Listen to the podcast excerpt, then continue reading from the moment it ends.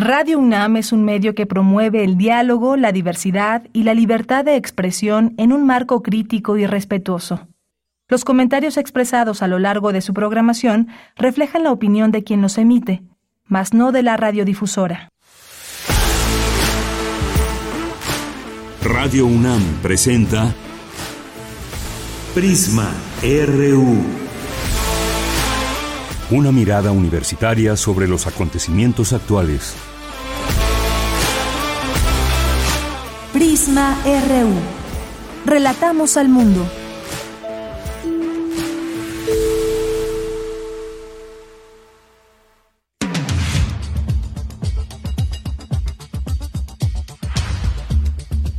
Hola, ¿qué tal? Muy buenas tardes. Tengan todas, todos ustedes que nos acompañan a través de la frecuencia de Radio UNAM, aquí desde Adolfo Prieto 133 en la Colonia del Valle, a través de la frecuencia del 96.1 de FM y en línea en www www.radio.unam.mx. Les saluda con mucho gusto Virginia Sánchez. Hoy estaré cubriendo a nuestra querida compañera Deyanira Morán, titular de este espacio. Y en nombre de ella y de todo el equipo que hace posible esta transmisión, les agradecemos su compañía durante las próximas dos horas. bueno, pues este jueves 10 de agosto hablaremos, por supuesto, sobre el asesinato del candidato presidencial de Ecuador, Fernando Villavicencio, quien fue ultimados a tiros al terminar un mitin en Quito y bueno, ya se ha decretado un estado de excepción para garantizar el proceso electoral que se va a llevar a cabo el 20 de agosto. Y bueno, pues para abordar esta situación en Ecuador vamos a tener eh, una entrevista con el doctor Nayar López Castellano de la Facultad de Ciencias Políticas y Sociales de la UNAM. También vamos a hablar sobre una colección de investigación referente a la prevención social de las violencias y el delito, así como el análisis de los modelos teóricos y el manual de prevención del delito. Y bueno, vamos a tener esta entrevista con el maestro Alan García Huitrón, también del Instituto Nacional de Ciencias Penales y especialista en temas de justicia y seguridad. Y hablaremos sobre un libro próximo a salir, sobre el derecho humano a ir al baño. ¿No les ha pasado que andan en la calle y de repente les asalta esta necesidad fisiológica y de repente se vuelve un martirio porque luego están muy caros? Bueno, este, este es un tema realmente muy interesante y vamos a hablar sobre un libro próximo a salir, una investigación que ha hecho el escritor y defensor de derechos humanos Carlos Lima.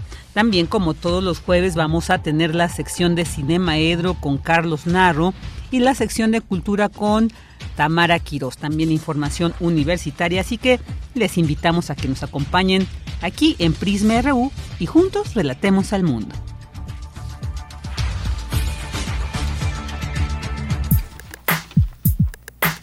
Relatamos al mundo.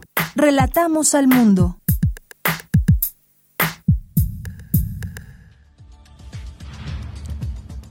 Vámonos con el resumen informativo. En temas universitarios, un total de 106 alumnas y alumnos del bachillerato universitario se inscribieron este año en la octava edición del Premio al Talento del Bachiller Universitario 2023, del cual resultaron ganadores cuatro de la Escuela Nacional Preparatoria y uno de la Escuela Nacional Colegio de Ciencias y Humanidades. Al presidir la ceremonia de entrega de medalla de plata y diploma a los premiados, el rector Enrique Graue afirmó que el bachillerato es una época maravillosa en la vida. Escuchemos al rector. Esa búsqueda de quiénes somos y qué queremos, qué vocación abrazaremos y con qué talentos contamos, brota espontánea y genuinamente durante el bachillerato. La Universidad Nacional está muy orgullosa de ustedes y de nuestro bachillerato que los ha arropado y encauzado por estos caminos. Cuando se habla de literatura y comunidad es muy importante el verbo escuchar porque juntos podemos ser más fuertes ante el horror y la violencia. Esto lo expresó Sandra Lorenzano al participar en el encuentro literario Ciencia y Derechos Humanos. El rector Enrique Graue atestiguó la firma de dos convenios de colaboración entre la Facultad de Medicina y el Instituto Nacional de Salud Pública a fin de establecer dos programas, uno de doble titulación y otro dual para formar a especialistas. La coordinadora de humanidades de la UNAM, Guadalupe Valencia, inauguró el noveno Congreso Internacional de Antropología AIBR, el cual cuenta con la participación de expertos provenientes de 27 países. En temas nacionales, tras la selección de los cuatro aspirantes a la candidatura presidencial, el PRD anunció una pausa en su relación con la Alianza del Frente Amplio por México. Escuchemos a su dirigente nacional, Jesús Zambrano. Vamos a solicitar como Dirección Nacional una reunión pronta, urgente, con el comité organizador. No vamos a aceptar exclusiones políticas indebidas de nadie, de quien quiera estarlas impulsando, sin que estemos acusando a nadie en particular, pero nos resulta extraño que estos criterios que se aplican solamente vinieron a impactar de manera negativa a nuestros dos aspirantes. Seguimos ciertamente en el frente, nos mantenemos en el frente, pero hoy anunciamos que establecemos una pausa en nuestra participación en el comité, en los trabajos del comité organizador. El gobierno de México formalizó la compraventa de las marcas de Mexicana de Aviación. La secretaria de Gobernación Luisa María Alcalde detalló que el monto de la compra fue de 815 millones de pesos, cantidad que será repartida entre más de 7 mil trabajadores que se mantienen en huelga. Escuchemos a la secretaria de Gobernación que hoy se alcanza un acuerdo histórico para lograr justicia a 7.407 trabajadores y trabajadoras de Mexicana de Aviación, pilotos, sobrecargos, personal de tierra, trabajadores de confianza y jubilados lograron un consenso para vender las marcas de Mexicana de, Mexicana de Aviación al Gobierno de México, permitiendo con ello que retome el vuelo la línea aérea que será de todas y todos los mexicanos. En temas internacionales, el presidente de Ecuador, Guillermo Lazo, declaró este jueves un estado de excepción por 60 días en todo el país tras el asesinato a tiros del candidato Fernando Villavicencio y para garantizar las elecciones generales anticipadas, cuya fecha, dijo, se mantiene. Escuchemos. Este es un crimen político que adquiere un carácter terrorista y no dudamos que este asesinato sea un intento de sabotear el proceso electoral. Todas las autoridades aquí reunidas nos mantendremos juntas y coincidimos que ante la pérdida de un demócrata y un luchador, las elecciones no se suspenden. Al contrario, estas se tienen que realizar y la democracia se tiene que fortalecer. Y el segundo decreto que declara el estado de excepción por 60 días. Las Fuerzas Armadas, a partir de este momento, se movilizan en todo el territorio nacional para garantizar la seguridad de los ciudadanos. Hoy en la UNAM, ¿qué hacer? ¿Qué escuchar? ¿Y a dónde ir?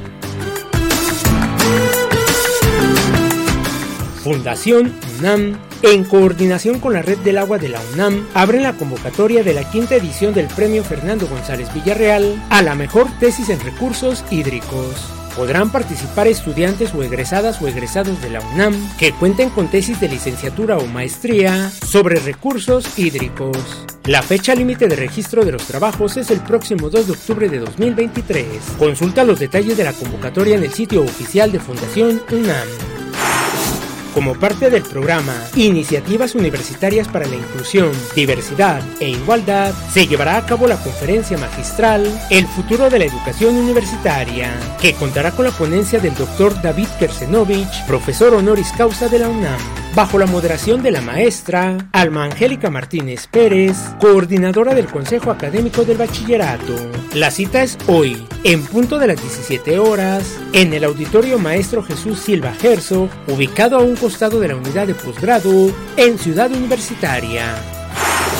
Street encuentra un dragón bebé en la montaña. Es muy lindo, así que lo lleva con él. Kiwi le dice a Street que lo deje donde lo encontró. pero el bebé dragón continúa siguiéndolo. Todo va bien hasta que la mamá dragón comienza a extrañar a su bebé. Esta es la premisa del cortometraje Kiwi y Street me siguió a casa, que se presenta hoy en punto de las 16.30 horas en la sala Julio Bracho del Centro Cultural Universitario y que forma parte de la 28 edición del Festival Internacional de Cine para Niños y No Tan Niños, organizado por la Matatena AC y Filmoteca UNAM. Consulta la programación completa en su sitio oficial y redes sociales.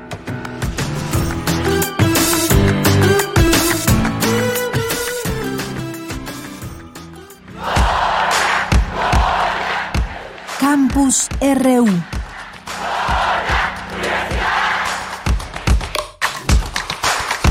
Una de la tarde con 12 minutos y vamos a entrar a la información que se genera en nuestro campus universitario. Firma la UNAM convenio de colaboración con el Instituto Nacional de Salud Pública. La información con mi compañera Cindy Pérez Ramírez, a, quienes ya a quien ya tenemos en la línea. Hola, ¿qué tal Cindy? Buenas tardes. Vicky, muy buenas tardes. Es un gusto saludarte a ti y a todas las personas que están escuchando esta tarde Prisma RU. El rector Enrique Graue presenció la formalización de dos acuerdos de colaboración entre la Facultad de Medicina de la UNAM y el Instituto Nacional de Salud Pública. Estos convenios tienen como objetivo principal la creación de dos programas innovadores, uno de doble titulación y otro de formación dual. Estos programas representan la realización de un antiguo anhelo de fortalecer la salud pública a través de una estrategia conjunta. La medicina ya no puede verse aislada, sino como una acción interprofesional. Hacerlo con el Instituto Nacional de Salud Pública en un programa dual, en verdad necesitamos, y la pandemia pasada nos dio una muestra clara de las necesidades que tenemos de este tipo de personal. Que tenga habilidades de gestión, conocimientos epidemiológicos, capacidades de dirección y, por supuesto, poder enfrentar los desafíos que el país nos presenta. Durante el evento, Eduardo César Lascano Ponce, director general del Instituto Nacional de Salud Pública, resaltó la marcada influencia tanto a nivel regional como global que ejercen tanto la UNAM como el propio instituto en el ámbito de la salud pública.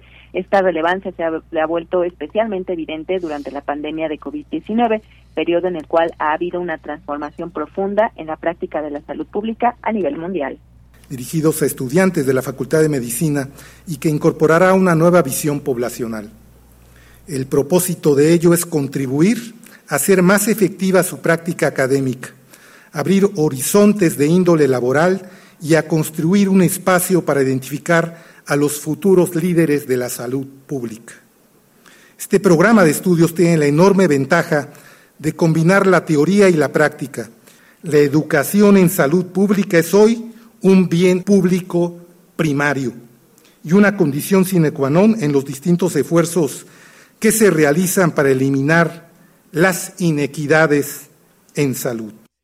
Vicky, estos acuerdos fueron formalizados durante la inauguración del Congreso Internacional EPENS Interprofesionalismo que se está llevando a cabo en Ciudad Universitaria y que se extenderá hasta el 13 de agosto. Este es mi reporte. Muchas gracias, Cindy. Buenas tardes. Muy buenas tardes. Y bueno, ahora nos vamos con esta información porque participan académicos en el primer encuentro literario Ciencia y Derechos Humanos. La información con mi compañera Cristina Godínez. Adelante, Cris, buenas tardes. Buenas tardes, Vicky. Un saludo para ti y para el auditorio de Prisma RU. En la Coordinación de Humanidades, especialistas en derechos humanos, literatura y divulgación de la ciencia participaron en este que fue el primer encuentro literario Ciencia y Derechos Humanos. La escritora Sandra Lorenzano expuso que la poesía en voz alta convoca el ritual de la escucha compartida y conforma comunidad. Y me detengo un momento solo para subrayar la importancia del verbo escuchar, la importancia de la escucha cuando hablamos de literatura y comunidad, algo que a veces parece que olvidamos. Desde el principio de los tiempos tenemos necesidad de vincularnos a los demás, de sentir que todos juntos podemos ser más fuertes que el horror y la violencia. Es como si las palabras compartidas nos permitieran recuperar aquella primera función de los arrullos, aquella que buscaba transmitirnos tranquilidad. Todo va a estar bien, parecía decir nuestra madre o quien nos cantara ese arrorró que nos dormía. Para José Bernstein, profesor de física, la literatura puede ser una experiencia transformadora. Ya confesé que desde chico mm, tenía esta pasión por sábado y antes de sábado también leía mucho, pero sábado me permitió desde muy temprano reconciliar, a pesar de que él era, él separaba mucho estas dos disciplinas, para mí siempre fueron justamente necesarias. O sea, si una es la cabeza y otra el corazón, pues yo quiero tener cabeza y corazón. Yo lo que no creo ahora cuando lo escucho a sábado es en que realmente uno sea todo cabeza y el otro sea todo corazón. O sea, es algo un poquito más complejo y un poquito más este, entretejido y, Finalmente, José Gordon, divulgador de la ciencia, comentó que las ficciones nos hacen únicos. ¿Qué hacemos con esta imaginación? Eh, si todos creemos en la misma ficción, esto permite que perfectos extraños cooperen. Eso es lo que nos dice Harari. Estas ficciones son las que nos hacen únicos. Si pensamos, por ejemplo, en el ámbito religioso, que es un tipo de relato, se puede convencer de cooperar a millones de personas si las convences de creer en las mismas historias religiosas. Por ejemplo, si haces tal cosa, cuando mueres vas a ir al cielo y se te va a recompensar tus buenas obras. Son cosas que solo los humanos podemos hacer. Y con mucho humor e ironía, plantea Arari, Nunca podrás convencer a un chimpancé de hacer algo por ti prometiéndole que al morir se irá al cielo de los chimpancés, en donde recibirá muchos plátanos por sus buenas obras. Así que debe de portarse bien y bueno, es claro que los chimpancés nunca creerán esto, pero el problema es que cuando estamos entonces creando nuestros relatos, a veces no nos damos cuenta de que no coinciden con la realidad y que estamos tratando a veces de utilizarlos justamente para ejercer juegos de poder o sesgos cognitivos con los cuales nos ponemos en superioridad a los otros, en términos de los otros. Vicky, este es mi reporte. Buenas tardes. Buenas tardes, Cris. Muchas gracias. Y bueno, ahora nos vamos con mi compañera Dulce García, quien nos va a hablar sobre estas reflexiones sobre la, las contribuciones de Stephen Hawking a nuestra comprensión del universo. Hola, ¿qué tal, Dulce? Buenas tardes. Adelante. Así es, Vicky. Muy buenas tardes a ti al auditorio. Vicky, es necesario reconocer en Stephen Hawking no solo a un gran científico, sino a un hombre eh, enormemente valiente que pudo sobreponerse a una terrible enfermedad y que pese a ella continúa haciendo aportaciones fundamentales al estudio de la cosmología, además de tener la capacidad de formular cálculos y pensamientos muy complejos solo con su cabeza porque no podía ni hablar ni escribir.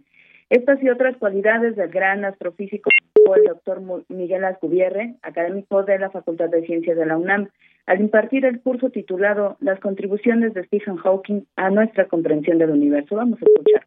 De 1974 muestra que los agujeros negros no son tan negros como uno pensaba, que los agujeros negros en realidad sí emiten algún tipo de radiación, radiación térmica, como si estuvieran calientes a una cierta temperatura, y esta es la famosa radiación de Hawking. Este es uno de los resultados más importantes de la física en las últimas décadas. Es uno de los, el primer, quizá el primer resultado importante en lo que sería el área de la gravedad cuántica. Al día de hoy todavía no tenemos una teoría de la gravedad cuántica que sea consistente, que funcione y en la que todo el mundo esté de acuerdo. Tenemos propuestas de diferentes tipos, pero el único resultado en el que todo el mundo está de acuerdo es que la radiación de Hawking debe ser cierta. Y bueno, Vicky, en esta primera sesión, Miguel Alcubierre un repaso breve por la biografía de Stephen Hawking y un contexto histórico sobre el estudio de la física alrededor de 1960. Explicó por qué es que no le dieron el premio Nobel. Escuchemos nuevamente sus palabras. La gente muchas veces piensa que Stephen Hawking fue premio Nobel de física. Nunca lo fue. No se le otorgó el premio Nobel. Este, y la razón fundamental por la que no se le dio el premio Nobel es que el premio Nobel de física se otorga por descubrimientos en física que tengan una comprobación experimental u observacional. si uno hace una gran observación muy importante, pues le, pueden dar el premio Nobel, o si uno hace una predicción teórica muy importante que posteriormente se demuestra a nivel observacional o empírico, le dan también el premio Nobel. Pero en el caso de Hawking, esta gran contribución no se ha detectado aún y debido a eso no le dieron el premio Nobel y el premio Nobel no se da de manera póstuma, entonces incluso si se detecta la radiación de Hawking pasado mañana, ya no se le otorgaría el premio Nobel. Y bueno, Vicky Miguel Alcubierre destacó que las contribuciones de Hawking a la física se continúan analizando en la actualidad con la idea de proponer de poder comprobarlas en algún momento. Es la información. Muchas gracias, Dulce. Buenas tardes. Gracias a ti. Muy buenas tardes. Tu opinión es muy importante.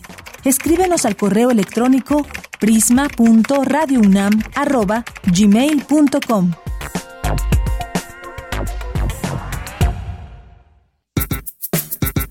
Prisma RU.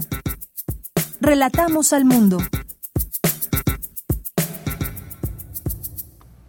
Una de la tarde con 21 minutos y bueno, ahorita vamos a hacer esta entrevista sobre la colección de investigación Prevención Social de las Violencias y el Delito, también sobre el análisis de los modelos teóricos y el manual de prevención del delito, porque bueno, es, es una situación que se ha eh, planteado, porque bueno, sí, desde hace tiempo tenemos hasta incluso instancias, ¿no? Para prevenir delitos, pero vemos que esto no disminuye, vemos que es un problema que sigue permeando socialmente, políticamente, y bueno, pues vamos, ya tenemos en la línea al maestro Alan García Huitrón, doctorante en Sociología por la Universidad Nacional Autónoma de México, criminólogo del Colegio Libre de Estudios Universitarios, maestro en Derechos Humanos y Democracia y profesor investigador del Instituto Nacional de Ciencias Penales, especialista en temas de justicia y seguridad.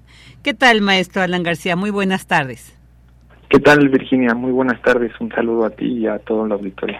Igualmente, pues muy interesante esto, este tema que se plantea en esta colección y bueno, pues para iniciar quisiera preguntarle cuál fue como e, el estado inicial para que les llevó a hacer toda esta investigación y todo este planteamiento desde la teoría, también por supuesto de la, la práctica, como cómo llevar también a estas políticas públicas para realmente transformar esta situación delictiva en el país.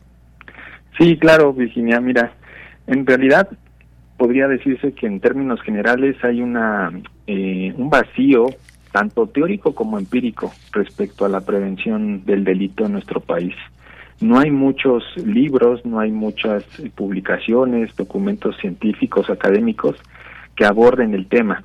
Y también del otro lado hay muy pocos estados, muy pocos gobiernos que realmente le apuestan a la prevención del delito dentro de la política criminal. Entonces ese fue uno de los motivos en 2014, 2015 que precisamente nos llevó a pues tratar de llenar ese vacío primeramente de, desde la teoría, ¿no? que es un poco este libro que salió en 2015 en el INACIPE sobre análisis de los modelos teóricos de prevención y posteriormente en 2022 llenar ese vacío, pero ya como, como un, con un manual mucho más práctico, mucho más eh, operativo de cómo diseñar, cómo implementar estos programas de prevención del delito, dado que también nos habíamos dado cuenta que había mucha deficiencia en cómo se estaban llevando a cabo estos programas en el sexenio pasado muy interesantes y muy muy necesario. Y bueno, este, estos trabajos están, digamos, planteando alguna aproximación teórica precisamente como para dar una una certidumbre y una, digamos, vislumbrar una luz, una estrategia para abordar este este tema. Claro, mira, en el primer libro, por ejemplo, nosotros mm, decimos que eh, dos cosas creo yo como son muy importantes. Una es que eh, cuando uno va a hacer un programa de prevención, no solamente tiene que ver con técnicas, no solamente tiene que ver con cómo le hacemos, ¿no? qué actividades, qué acciones implementamos para disminuir o para reducir la violencia, la delincuencia, sino que es muy importante entender que la prevención está muy ligada, al final de cuentas, a cómo nosotros concebimos que surge o por qué surge el delito y la violencia. Es así que, por ejemplo, desde el nivel teórico tenemos varios modelos de prevención. Tenemos el modelo social, tenemos el modelo psicosocial, tenemos el modelo situacional, etcétera, etcétera. Y cada uno de esos modelos en realidad está muy relacionado con cómo teóricamente nosotros miramos y explicamos el acto social, el acto criminal por ejemplo, en a nivel social, la prevención social nos dice, bueno, la violencia y la delincuencia es producto de ciertas condiciones sociales, económicas, políticas, ¿no? A nivel estructural que hacen que las personas pues decidan, ¿no? Sean empujadas por esas condiciones de marginalidad, de exclusión social, de pobreza, de desigualdad. Entonces, en ese sentido tendrían que ser las acciones del modelo social, ¿no? Un modelo que está mirando más acciones a nivel estructural, ¿no? Como eh, implementamos una estrategia para aumentar eh, los empleos, para aumentar el acceso a la educación. En cambio, si por ejemplo pensamos en el modelo psicosocial, es un modelo que está pensando más o está pensado más desde la parte psicológica, ¿no? Psicosocial.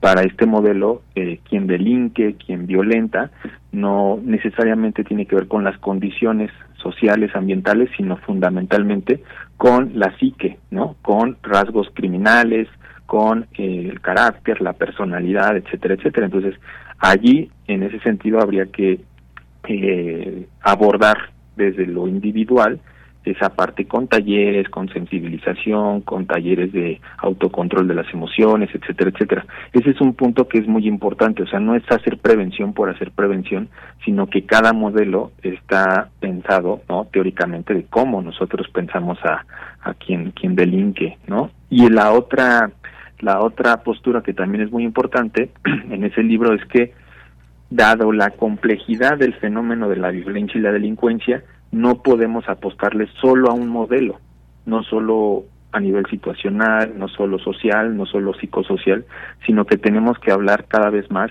de prevención integral, porque el fenómeno así lo, lo requiere. Hay, eh, por ejemplo, pensemos en el feminicidio, pensemos en la desaparición forzada, en el robo a casa habitación, etcétera. Son fenómenos producidos por una serie de factores, no solamente individuales, sino sociales, económicos, políticos, etcétera, etcétera. Entonces, una de las conclusiones en ese libro es que tenemos que generar programas integrales. Desafortunadamente en México, como te decía, hay un vacío y casi siempre cuando se hacen programas de prevención están muy focalizados a la parte situacional, por ejemplo, ¿no? Seguramente quien nos escucha habrá eh, conocido en su colonia o en las noticias, eh, esta parte de aumentar el patrullaje ¿no? en las colonias, eh, poner más cámaras, eh, los senderos seguros, etcétera, etcétera. Eso tiene que ver con prevención situacional, ¿no? Es decir, disminuir los factores de oportunidad, ¿no? Que sabemos que son muy importantes, pero si no se mm, articula ese modelo situacional a otras acciones provenientes del modelo psicosocial, eh, del modelo social, etcétera, etcétera, pues va a ser muy difícil que tengamos resultados. Entonces, esa es otra de las conclusiones desde lo teórico, que hay que pensar en una prevención integral, compleja, ¿no? Claro, claro, esto es, esto es muy importante porque como bien detallas, eh, esta situación es compleja, tiene que ver con muchas situaciones, con muchas eh, incluso realidades, ¿no? Que, que se conjugan y que de repente pues eh, desquebrajan el tejido social, desquebrajan todo el tejido familiar, desde, como decías tú, desde lo individual.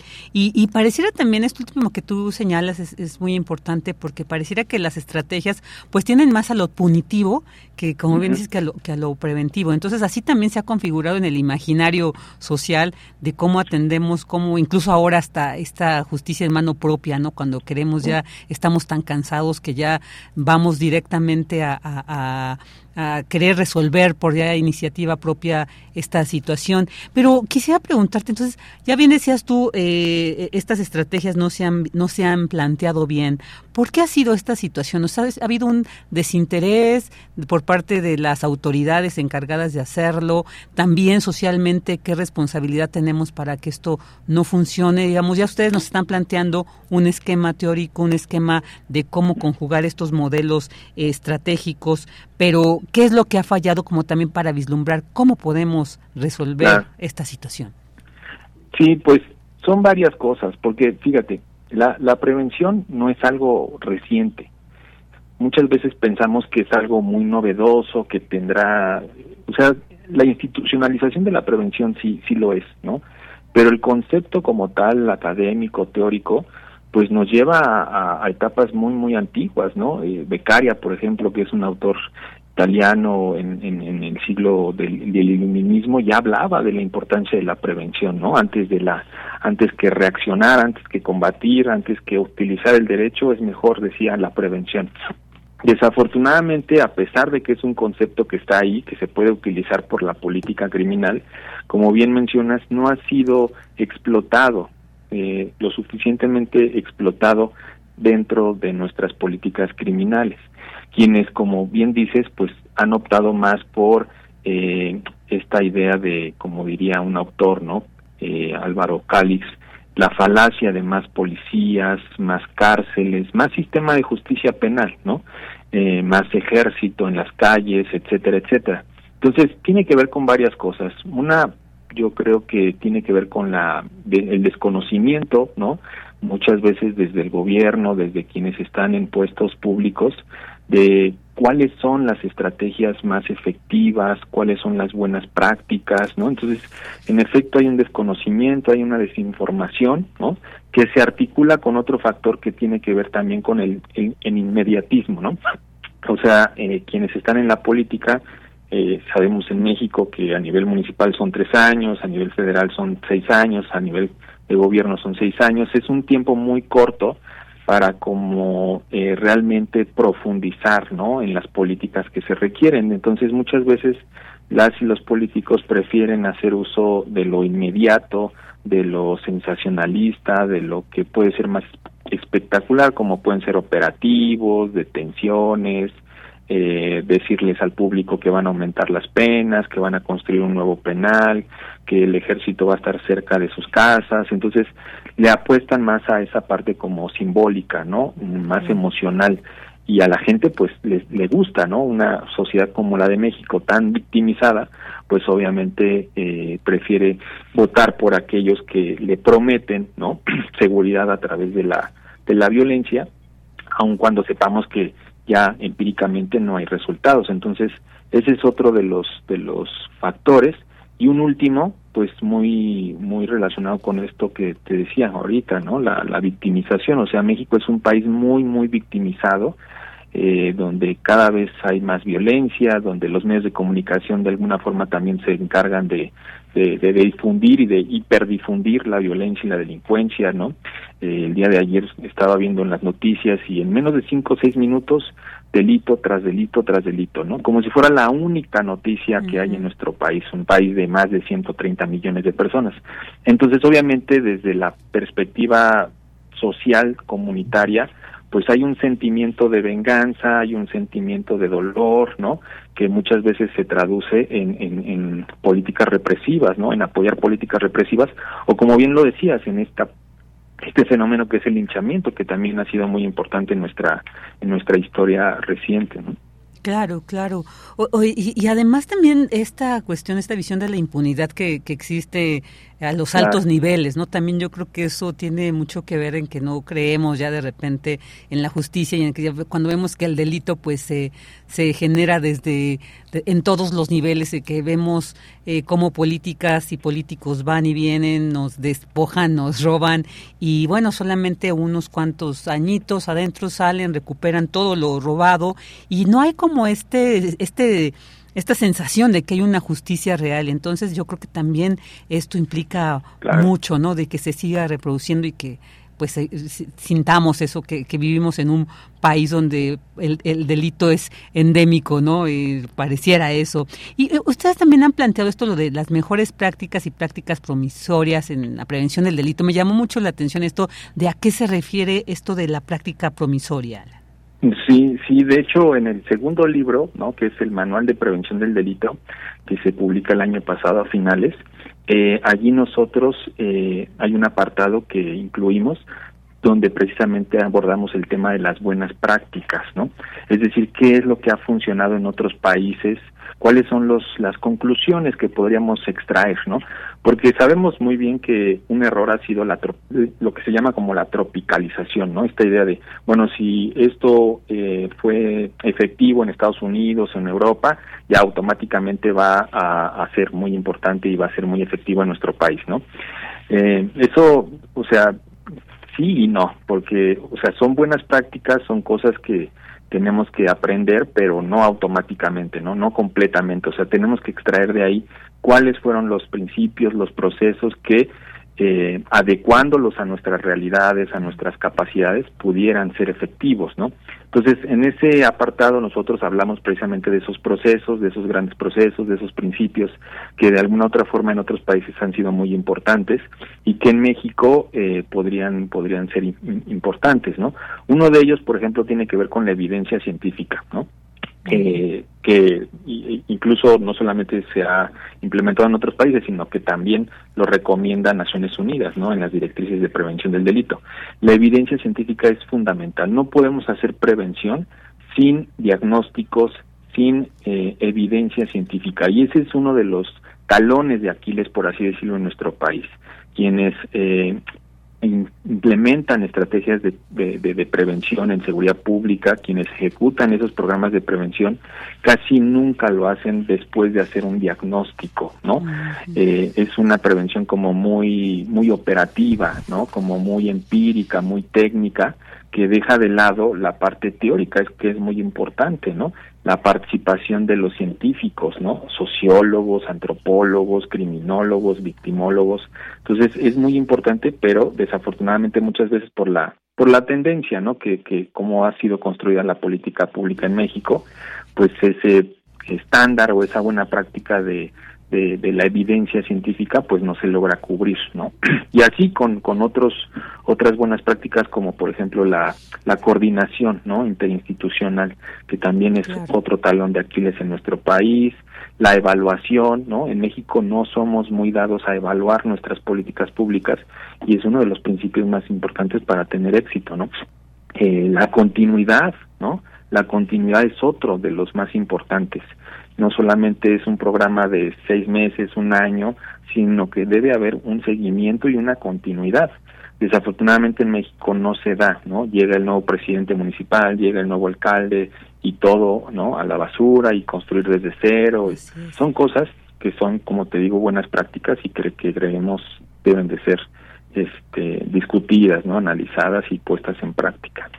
Claro, pues eh, eh, después de escuchar esto yo creo que es son imprescindibles esta la lectura porque bueno para que exijamos también tenemos que tener pues toda una referencia, ¿no? Y en este caso teórica, como bien nos lo proponen estos dos materiales, Prevención Social de las Violencias y el Delito, Análisis de los Modelos Teóricos, así como el Manual de Prevención del Delito. Yo creo que tenemos que, que checarlo para tener bases de cómo exigir y también pues para aspirar, ¿no? Realmente que a una sociedad más justa, eh, que estos delitos, pues como bien lo mencionábamos, son el reflejo de una descomposición, de una desigualdad totalmente. Entonces, bueno, pues esto, y, y preguntarte ya para finalizar, ¿a dónde podemos acceder a estos dos libros? Mira, el de el, el, libro de 2015, el de Prevención Social de las Violencias y la Delincuencia, análisis de los modelos teóricos, si no mal recuerdo, lo pueden conseguir en, en diversas editoriales, por ejemplo, por ahí está Iuris, ¿no? Eh, que se escribe así de Juris, ¿no? Que es una distribuidora de libros jurídicos. Me parece que también, si, si no estoy mal, en el sótano o Gandhi, pero ya solo de manera electrónica, ¿no? Dado el tiempo, ¿no? 2000. Y bueno, en realidad, como te decía, como había mucho vacío, el libro pues afortunadamente se agotó muy rápido allá por el 2015, 16, pero lo pueden conseguir de manera electrónica. Ah, Igual el, el, manual de prevención del delito también lo pueden conseguir de manera electrónica en, en, en, dichos en dichas distribuidoras, ¿no? Entonces eh, creemos que es importante que se conozca, que se distribuya, que se difunda y que eh, pues sea un granito de arena, como bien dices, para entre todas y todos, porque es un asunto de todas y todos, eh, la prevención, pues podamos avanzar en, en ese México justo, eh, igualitario, no, no violento que, que requerimos. Así es, y bueno, pues también el contenido de estos libros da para seguir reflexionando y analizando, así que seguramente muy pronto seguiremos platicando contigo. No, al contrario, muchas gracias, Virginia. Bueno, pues hasta pronto. Muchísimas gracias que estuvo con nosotros el maestro Alan García Huitrón, doctorante en sociología por la UNAM, criminólogo del Colegio Libre de Estudios Universitarios y maestro en Derechos Humanos y Democracia, todo un especialista en el tema. Hasta pronto, Alan. Continúa. Tu opinión es muy importante. Escríbenos al correo electrónico prisma.radiounam@gmail.com. Una de la tarde con 41 minutos y bueno, pues les preguntaba, ¿no? Bueno, más bien reflexionábamos al, inicio de cuántas veces no hemos andado en la calle y nos anda del baño y no sabemos a dónde ir. Incluso me pasó alguna vez que, porque llevaba un billete de 50 y el baño costaba 5, la señorita me negó totalmente el acceso y yo le decía, señorita, es una necesidad fisiológica. Bueno, ¿cuántas veces nos hemos enfrentado a esto y que incluso nos lleva a problemas de que nos dicen tenemos que tomar mucha agua, pero a veces lo evitamos porque es que voy a salir a la calle y no. Bueno, resulta que esto es un derecho humano. O sea, es algo que no nos deben de negar, pero ahora, bueno, ya nos cuesta o a veces hasta es imposible. Bueno, resulta que es un tema que ha abordado el escritor y defensor de derechos humanos Carlos Arturo Martínez Negrete, quien ya tenemos en la línea para hablar sobre, ya está próximo a salir además el libro sobre este tema. Hola, ¿qué tal Carlos? Muy buenas tardes, muchas gracias por estar con nosotros aquí en Prisma RU. ¿Cómo están? Buenas tardes, un saludo a toda tu audiencia, gracias por la invitación. Al contrario, gracias por aceptar, porque creo cuando supe de este, de este, del tema de este libro, se me hizo muy interesante, incluso saber que hay espacios laborales donde no cuentan con sanitarios para las y los trabajadores es una situación muy lamentable, pero además qué importante que tú lo abordes desde que es un derecho humano. ¿Cómo fue que llegaste a este punto y que te interesó desarrollar toda esta problemática y además registrarla eh, en, en un libro? Mira, este, fue algo muy raro porque el año pasado, eh, por ahí de septiembre y octubre, hice un viaje con mi hijo porque él estaba cumpliendo sus 18 años y la verdad es que nosotros queríamos ir a Europa, pero estaba el tema de la guerra y el dinero tampoco nos daba y terminamos yendo a Perú. Él, bueno, le sugerí algunos destinos y él amablemente sugirió Perú porque quería conocer Machu Picchu, lo cual a mí pues era uno de mis sueños. En uno de los viajes de, los recorridos turísticos en Cusco, tuve la fortuna de conocer a un niño de, nueve años de edad, se llama Josías, y Josías eh, siempre increpaba al guía de turistas dando una historia que él había visto en internet sobre cada cada sitio histórico y cultural al que llegábamos, ¿no? Llegó un momento en que el guía de turistas eh, voltea a ver al papá y le dice, oye, como diciéndole, eh, o lo callas tú o lo callo yo. Y entonces de ahí, eh, pues yo con el afán de que el niño siguiera expresando su conocimiento, pues yo le tocaba el hombro porque iba delante de mí y le decía, oye pana, no sabía su nombre, le digo, oye pana, a mí cuéntame tu historia, yo sí la quiero escuchar, al señor no le creo, yo le decía jugando. Y entonces me di cuenta que el niño traía un conocimiento muy, muy estructurado, eh, pero muy juicioso contra los españoles. Y él hablaba mucho de que los españoles nos habían despojado y nos habían quitado la riqueza, nos habían quitado la cultura, nos habían quitado toda nuestra historia, ¿no? Lo que sucede en estas eh, culturas iniciales, ¿no? En estas culturas originarias, ¿no? Y, y, ya al final del viaje fue todo un día de recorridos, ya nada más venía la familia de él, su mamá, su papá, él y yo con mi hijo, y, pues ya íbamos eh, al lado y, y, le digo, le digo, oye, pana, pero fíjate que los españoles siguen eh, de alguna manera gobernándonos porque a través de la Real Academia Española ellos nos siguen diciendo qué hablar y qué no hablar. Y entonces voltea al, niño a ver al papá y le dice, papá, ¿es cierto lo que él está diciendo? Y le dice, bueno, sí, no, bueno, hay que hacer, cambiar, hay que hablar nuestras lenguas maternas.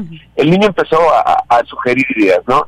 Eh, yo me quedé muy muy clavado con, con el niño porque incluso nos seguimos escribiendo por WhatsApp y todo. Eh, me quedé muy muy con esa historia. al, al, siguiente día fue mi cumpleaños, cumplí 49 años y estuvimos solo en Cusco recorriendo los museos. Fuimos al, al, primero de octubre a Machu Picchu y llegan, hicimos el recorrido, pues solo puedes llegar en tren allá eh, y al llegar a la estación el guía de el guía que nos había vendido los los, los accesos nos recomienda que, hagamos del baño ahí porque en las ruinas no hay baños arriba, ¿no? Entonces, eh, la verdad, un día antes había sido mi cumpleaños y yo tenía muchas ganas de, de, tomar un chocolate y un pastel, festejarme a mi manera, ¿no? Y, y, y pues todo como cuando buen mexicano nos dicen que no hagas lo que tienes que hacer, ahí voy y me compro mi chocolatota de medio litro y mi pastel de chocolate y voy subiendo y, y llegando allá pues le digo, oye, pues lo primero que dijeron y lo primero que voy a hacer necesito hacer de plan. Y pero veo un hotel de super lujo arriba en, las ruinas, ya para accesar a las ruinas. Y, y, pues yo todavía en broma le digo al, al guía, le digo, oye, ¿y por qué a mí no me sugirieron este hotel? que no me ven con dinero para poderlo pagar? y dice, no, vale más de 1.200 dólares la noche. Y le digo, oye, pero pues vendo del año, no podría hacer ahí. No, no, dice, los españoles construyeron unos baños aquí, aquí de, las ruinas donde compras los boletos, ahí, ahí, ahí. Y le dije, ¿por qué los españoles? Dice, bueno, los españoles son los que tienen la concesión del hotel. Entonces, inmediatamente vino a mi memoria el tema de, de Josías, el niño que yo había conocido, y, dije, bueno, si venía mi pana estaría enojadísimo porque yo le diría, oye, pana, pues los españoles todavía siguen ganando de nuestros desechos orgánicos, ¿no? Yo lo dije de otra manera más vulgar que no lo voy a repetir a toda tu audiencia, no tendría por qué escucharlo tu audiencia como lo pensé, ¿no?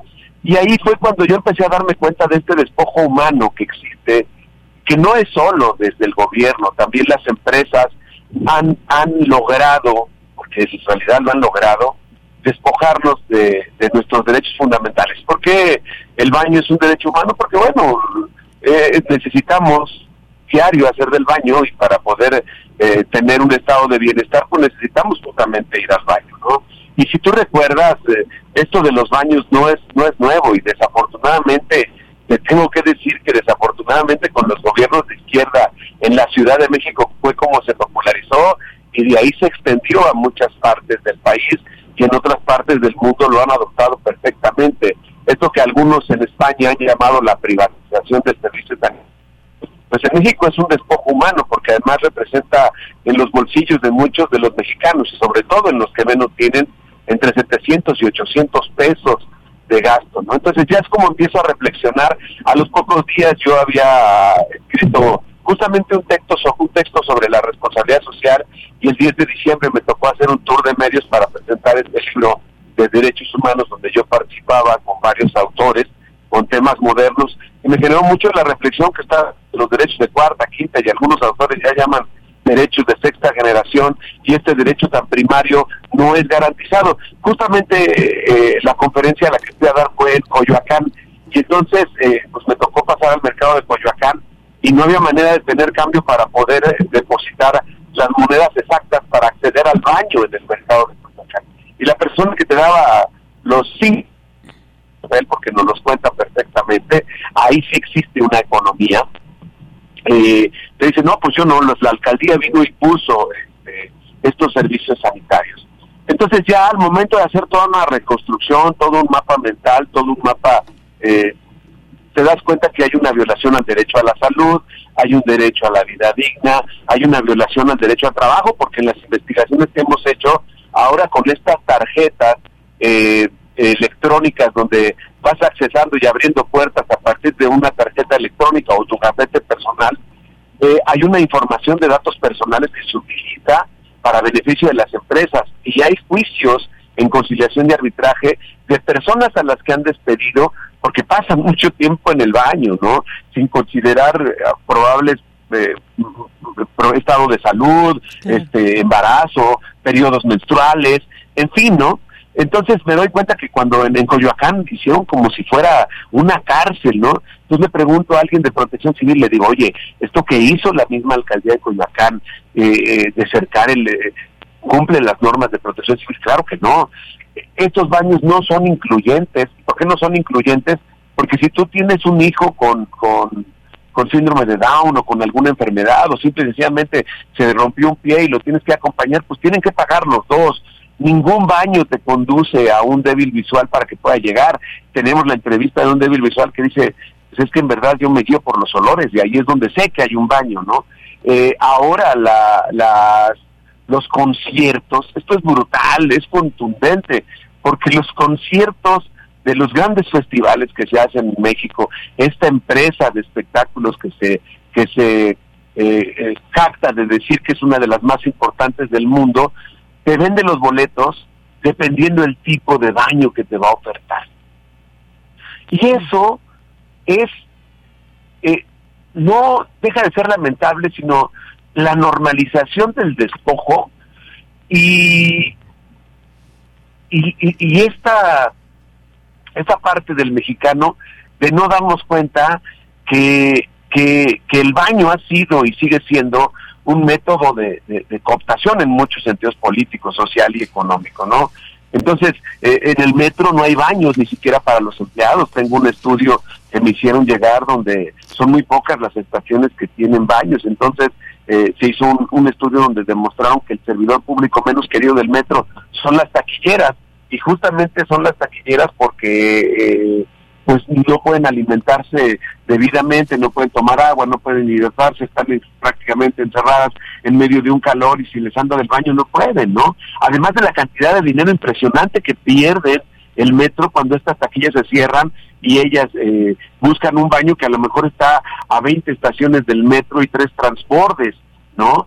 E, entonces eh, te empiezas a dar cuenta de, cómo es sin tomar en cuenta todo lo que estamos respirando, eh, todas las enfermedades que tenemos ya originadas ahí. Eh, vamos, es todo un mar de cosas que, que en esencia yo, yo dije, bueno, tengo que hacer un documental, todo surge como un documental, pero eh, para poder dar una certeza jurídica y para poder sustentar el, el documental, tuve que hacer una investigación un libro académico, bueno, un texto académico, que es un artículo, y un, un libro de fácil lectura donde incluso le digo a, a, la a la gente, a los lectores, pues donde hay una carta que, que, pueden ellos ir a las instancias debidas para quejarse, porque tú vas a una central de autobuses, pagas un derecho de peaje y te cobran los baños en una central de autobuses, pero ya es el colmo que vas a, a una iglesia como la Basílica de Guadalupe, que está en medio de un espacio que es un bien cultural de la nación y que tienen una, un, un, un, un esquema de aprovechamiento o uso con servicios religiosos, pero que el baño viene siendo todo un tema de ingreso económico para el mantenimiento de este espacio, ¿no? Y es fundamental. Entonces te das cuenta si pasas de lo inmoral a lo moral, de lo correcto a lo incorrecto, de lo legal a lo ilegal, pero es un despojo, independientemente de que se viola nuestro derecho al acceso a la información pública, porque pues, yo le cuestiono a la Secretaría de Hacienda cómo es que puedo deducir el acceso a los baños. Si en ningún lugar me dan me dan eh, un comprobante fiscal adicional a que no cumplen con los estándares de calidad eh, de higiene, de sanitización, incluso platicando con especialistas me dicen que la gente que limpia un baño tiene que tener un riesgo, un, un seguro de infectos riesgos por la gran cantidad de exposición a, la que está sobre sobre todos los desechos. imagínate en estos conciertos de rock que hacen en el, en el, en el autódromo donde 12 horas está esta cápsula de plástico exponiéndose a los rayos del sol y después de que ya hizo quizás cuánta gente del baño la cantidad de infecciones, ¿no? Y, lo complicado también este equilibrio entre los poderes económicos, políticos y sociales, donde pues te das cuenta que ahora en los centros comerciales ya también te cobran o te exigen la exposición de un ticket para que tú puedas acceder al servicio sanitario y no cumplen los restaurantes normas eh, sanitarias comerciales, la parte de la inclusión, la parte de que en algunos países ya hay baños familiares, justamente por este problema, las violaciones, el caso de la UNAM que tuvo que poner botones de pánico por las agresiones sexuales.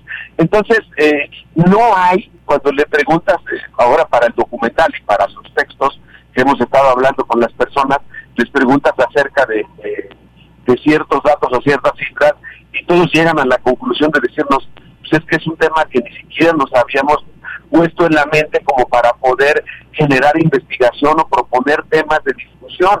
Dice, si hace falta mucho en la conversación, pero esta reflexión que ustedes nos están planteando de origen, eh, se lo refieren a mi equipo de trabajo, dicen, pues sin lugar a dudas es algo innovador, porque pues es un problema mundial. Existe el Día Mundial del Retrete, que es el 19 de noviembre, y justamente es para visibilizar que más de 400 mil millones de seres humanos no tienen sanitarios en sus hogares. Entonces, eh, pues te das cuenta, ¿no? Cómo, cómo es que todo, y muchos de los temas en el documental, ya fuera del libro, los abordo un poco con comedia, porque en realidad es tanta información que a veces eh, surge tan dolorosa, el hacinamiento en las cárceles, y cómo son los servicios sanitarios, todos pues estos métodos que te digo de, de, tener en control a la gente, ¿no? Y bueno, pues ya te dejo que hables porque ya me muy largo. No, no, no, fabuloso porque yo creo que ya nos diste toda esta reflexión que eh, precisamente conforma toda esta, todo este análisis que tú nos propones en, y que vamos a poder eh, eh, pues tener, acceder para también reflexionar juntos sobre esta situación, porque como bien dices, es algo que ya se ha normalizado tanto, pero que implica nuestra salud, implica muchas cosas, porque como tú también a veces lo, lo, lo, planteas también, eh, esto de, pues no nos tenemos, no nos podemos ni alimentar bien si salimos a la calle, trabajamos, la mayoría de la gente tenemos que trabajar fuera de nuestra casa, y, y entonces esto también está alterando, porque como decíamos, hijo de ya mejor ni como ni tomo esto porque pues a dónde voy o imagínate los trabajadores, estos como has dicho, esta situación del metro realmente creo que es una situación muy lamentable y que urge reflexionar para replantear porque como pues bien se ha dicho en esta plática es un derecho humano. Eh, Carlos, ya para finalizar, ¿dónde vamos a poder encontrar tanto este material, este libro, este documental? Sé que aún no concluye, pero está próximo a salir. Cuéntanos un poquito para que ahí nuestros radioescuchas pues sigan este tema eh, sobre todo pues contigo, que es quien lo ha puesto sobre la mesa y sobre todo que ha hecho la investigación al respecto.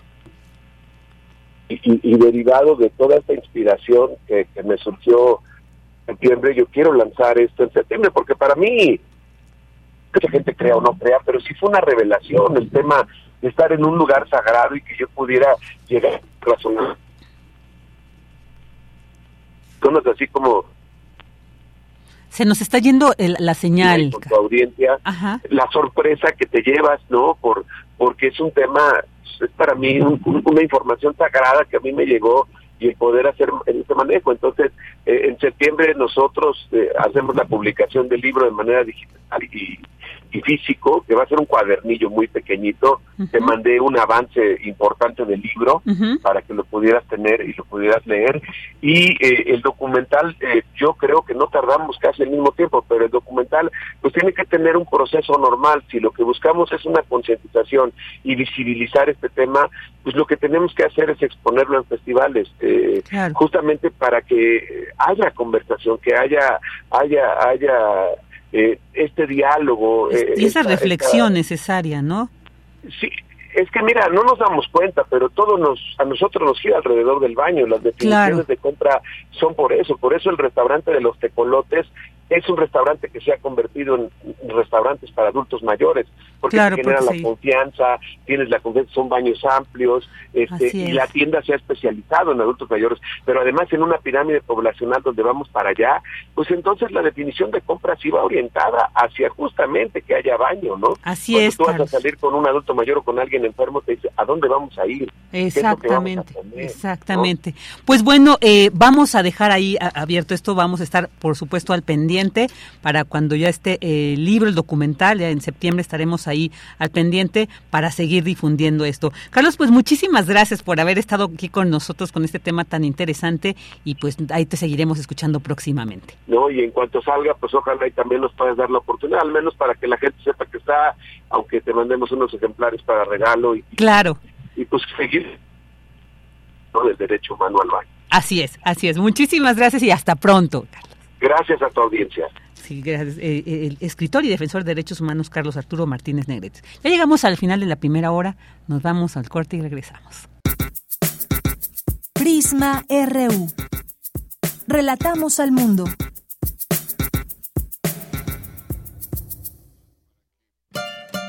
Pancho Villa.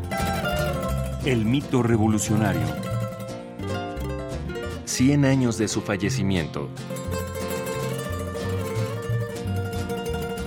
Pancho Villa es un personaje multifacético, tiene varias facetas en su personalidad.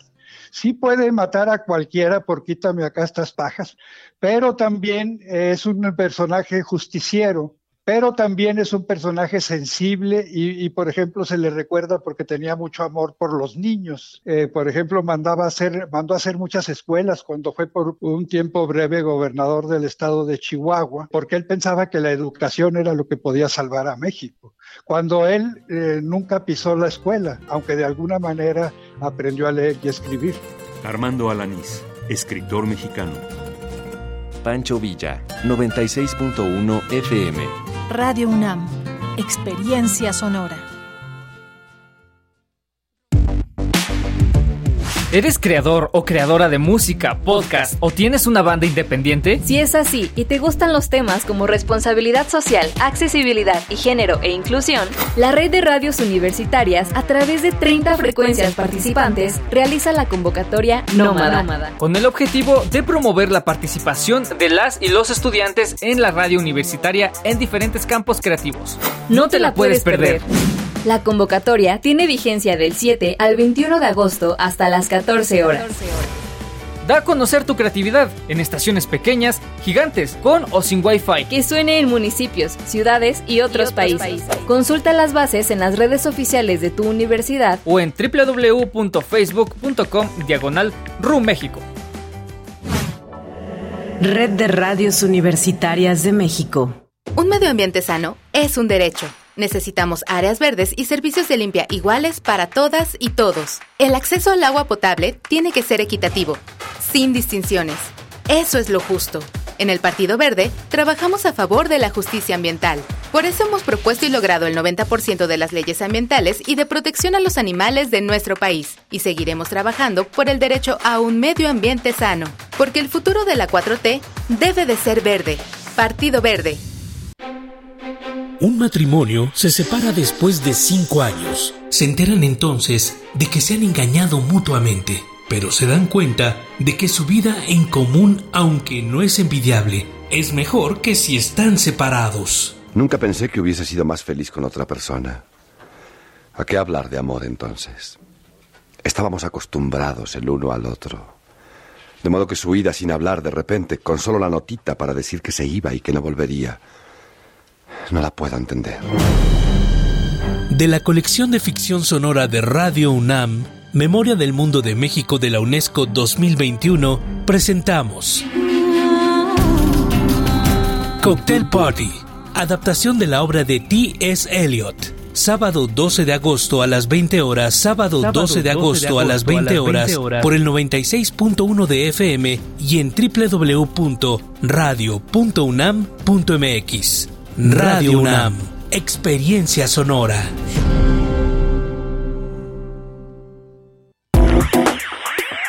Queremos escuchar tu voz. Síguenos en nuestras redes sociales. En Facebook como Prisma RU y en Twitter como arroba PrismaRU.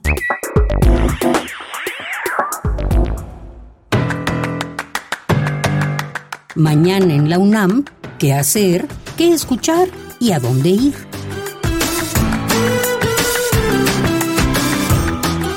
Mañana no te puedes perder La Ciencia que Somos, bajo la conducción de Ángel Figueroa. En esta ocasión se llevará a cabo una transmisión especial desde la Isla del Saber en Tienda UNAM a propósito de la exposición El cerebro y tus emociones. Asimismo, se ofrecerá la colaboración con la Red Mexicana de Periodistas de Ciencia y la entrevista con los ganadores del certamen de videos de divulgación científica. La ciencia que somos se transmite todos los viernes en punto de las 10 horas por la frecuencia universitaria de Radio UNAM 96.1 de FM. Acompaña a Ernesto Medina y Sabrina Gómez Madrid en la serie radiofónica Espacio Académico Paunam. Esta semana nos presentan a la doctora Perla Olivia Rodríguez Recendis, docente e investigadora del Instituto de Investigaciones Bibliotecológicas y de la Información de la UNAM, quien nos habla sobre el tema Escuchar para leer a la sociedad. El material sonoro de la serie radiofónica Espacio Académico PAUNAM se transmite de lunes a domingo a lo largo de la programación de nuestra emisora. El Programa Universitario de Bioética y la Facultad de Filosofía y Letras de la UNAM organizan la sesión Introducción a la Bioética a cargo de la doctora Carol Hernández Rodríguez. Conéctate el próximo martes 15 de agosto en punto de las 16 horas a través de las redes sociales del Programa Universitario de Bioética de la UNAM. Para Prisma RU, Daniel Olivares Aranda.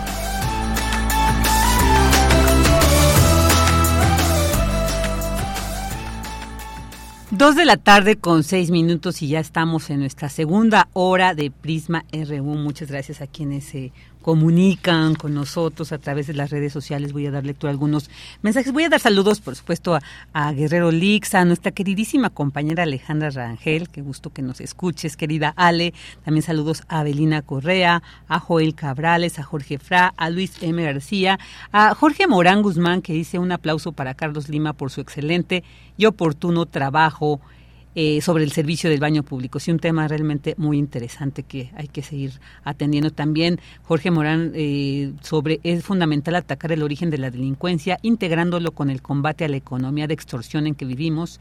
Simplemente el uso de un baño público es fuente de extorsión. Así, relacionando estos temas que que estamos que hemos llevado el día de hoy. Muy interesante gracias. Carmen Valencia dice buenas tardes. Esos baños están abiertos pero hay muchos que tienen torniquetes para entrar. Imposible que un minusválido pueda entrar. Hay mucha gente intransigente. Yo en una ocasión supliqué casi llorando permiso para ingresar al baño y no me permitieron esto. Es cierto a mí también me ha tocado y realmente es eh, frustrante y es además sorprendente de repente lo, incomprensible que puede ser la gente ante esta necesidad fisiológica que tenemos todos. Rosario Durán M, te mandamos saludos y ella dice, bueno, yo tuve un jefe que si me tardaba en el baño me mandaba a buscar con la guardia. Imagínense esta situación que también pues Carlos aborda, ¿no? En este trabajo que está realizando también, cómo se convierte, como él decía, en una violación de derechos humanos, porque cómo es posible que nos presionen, que nos impidan esto. Eh, y bueno, también Rosario Durán dice, en efecto puede que las prácticas funcionen eh, sobre esto de la la prevención del delito. En efecto, puede que las prácticas funcionen en otras partes, pero en México la educación es nula en algunos casos como ejemplo puede ser la forma de manejar que aquí no seguimos el reglamento de tránsito, que solo se aplica cuando hay un accidente y acuden los seguros. Y esta cuestión también luego de los seguros, otro tema, porque a veces nos prometen muchas cosas y luego ni siquiera eh, nos, nos apoyan. De ahí hay otro problema. También eh, Jorge Morán agradece la invitación a la conferencia las contribuciones de Stephen Hawking a la comprensión del universo y él dice que recomienda el libro de Hawking, Breve Historia del Tiempo. Ahí está también, tomemos nota de esta recomendación. Envíen pues muchos saludos a quienes eh, nos escuchan y no nos, a lo mejor no tienen ahí a, la mano. A mí me ha pasado mucho un, un, medio para hacer eh, mención, pero pues muchísimas gracias. También a David Castillo Pérez. Eh, Gracias también por tus saludos, querido David, y, por ese, elogio. y bueno, pues muchísimas gracias. Seguimos aquí eh, siguiendo esta transmisión aquí desde Prisma RU. Vamos a continuar con la información y bueno, pues vamos con esta nota de Cindy Pérez Ramírez. Instan a examinar los fenómenos globales desde una perspectiva multicultural. Adelante, Cindy. Buenas tardes. ¿Qué tal Vicky? Es un gusto saludarte. Muy buenas tardes. La realidad actual impone a las naciones la necesidad de compartir los desafíos que surgen en cualquier rincón del mundo, ya que fenómenos como enfermedades o conflictos armados tienen repercusiones a nivel global y requieren ser abordados desde perspectivas multiculturales. Así lo señaló Guadalupe Valencia, coordinadora de humanidades de la UNAM. Esto al inaugurar el noveno Congreso Internacional de Antropología de la Asociación de Antropólogos Iberoamericanos en Red, AIP, el cual cuenta con la participación de expertos provenientes de 27 países y que por primera vez se realiza en la UNAM. Esta afirmación ha quedado claramente evidenciada con la reciente pandemia de la COVID-19, el conflicto en Ucrania, el cambio climático, la dinámica de la cultura sociodigital, el desarrollo de la inteligencia artificial, así como una amplia gama de intercambios socioeconómicos y culturales de alcance global. Al tomar la palabra, Carola García Calderón, directora de la Facultad de Ciencias Políticas y Sociales, destacó que la disciplina de la antropología se encuentra ante retos significativos debido a la cada vez mayor diversidad cultural en las sociedades. Esto exige una estrecha colaboración en la comprensión y solución de conflictos de índole cultural, así como la promoción del respeto hacia la diversidad. Además, resaltó la importancia de construir entornos más inclusivos y equitativos con el propósito de fomentar una convivencia pacífica. En este contexto, Carolina Sánchez García, quien dirige el Programa Universitario de Estudios de la Diversidad Cultural y la Interculturalidad y es la organizadora de este evento académico, resaltó que bajo el lema El desafío intercultural, diálogo y diversidad, el noveno Congreso presenta una amplia gama de enfoques teóricos y metodológicos. A través de ellos se abordan las diversas complejas problemáticas, se exploran las respuestas y perspectivas en torno a temas como religión, medio ambiente, desigualdad social, migración, así como procesos relacionados con la salud, enfermedad, atención y prevención. Vicky, el noveno Congreso Internacional de Antropología de la Asociación de Antropólogos Iberoamericanos en Red AIB concluirá el día de mañana, 11 de agosto. Hasta aquí la información. Muy buenas tardes. Muy buenas tardes, Cindy. Y bueno, ahora nos vamos con la información internacional con Radio Francia Internacional. Relatamos al mundo. Relatamos al mundo.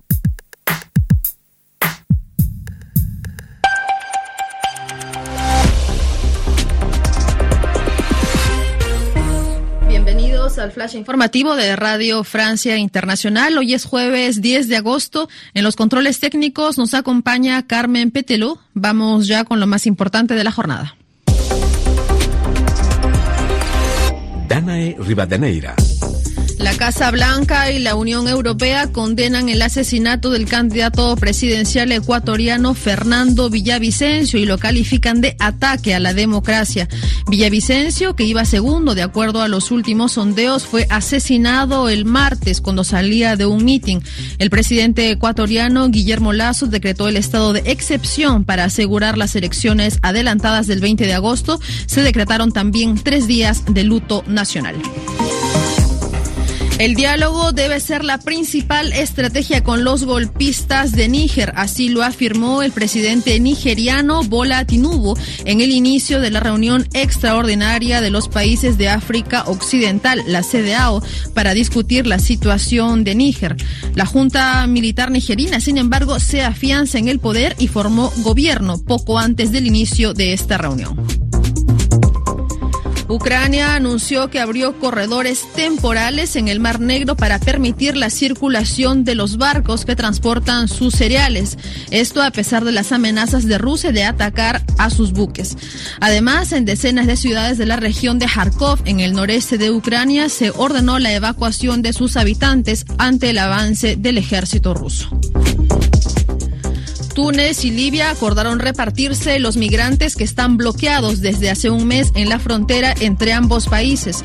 Túnez acogerá 76 y Libia el resto, unos 150. Según fuentes humanitarias, hasta 350 personas estuvieron bloqueadas en este paso fronterizo. La entrega de los premios Emmy se postergan cuatro meses debido a la huelga de guionistas y actores de Hollywood. El equivalente televisivo de los Oscar debía realizarse en septiembre, pero ahora se llevará a cabo a mediados de enero. Así lo anunciaron los organizadores del evento. Naufragio de migrantes en las costas de Birmania. Al menos 17 personas murieron después de que un barco zozobrara. Este barco llevaba migrantes de la minoría rohingya. Estas personas trataban de huir de la represión birmania hacia Tailandia o Indonesia. Al menos 36 personas fallecieron en Hawái tras los violentos incendios que han destruido más de 250 edificios en Estados Unidos. Hasta aquí las noticias en Radio Francia Internacional. Queremos escuchar tu voz. Síguenos en nuestras redes sociales. En Facebook como Prisma RU y en Twitter como arroba PrismaRU.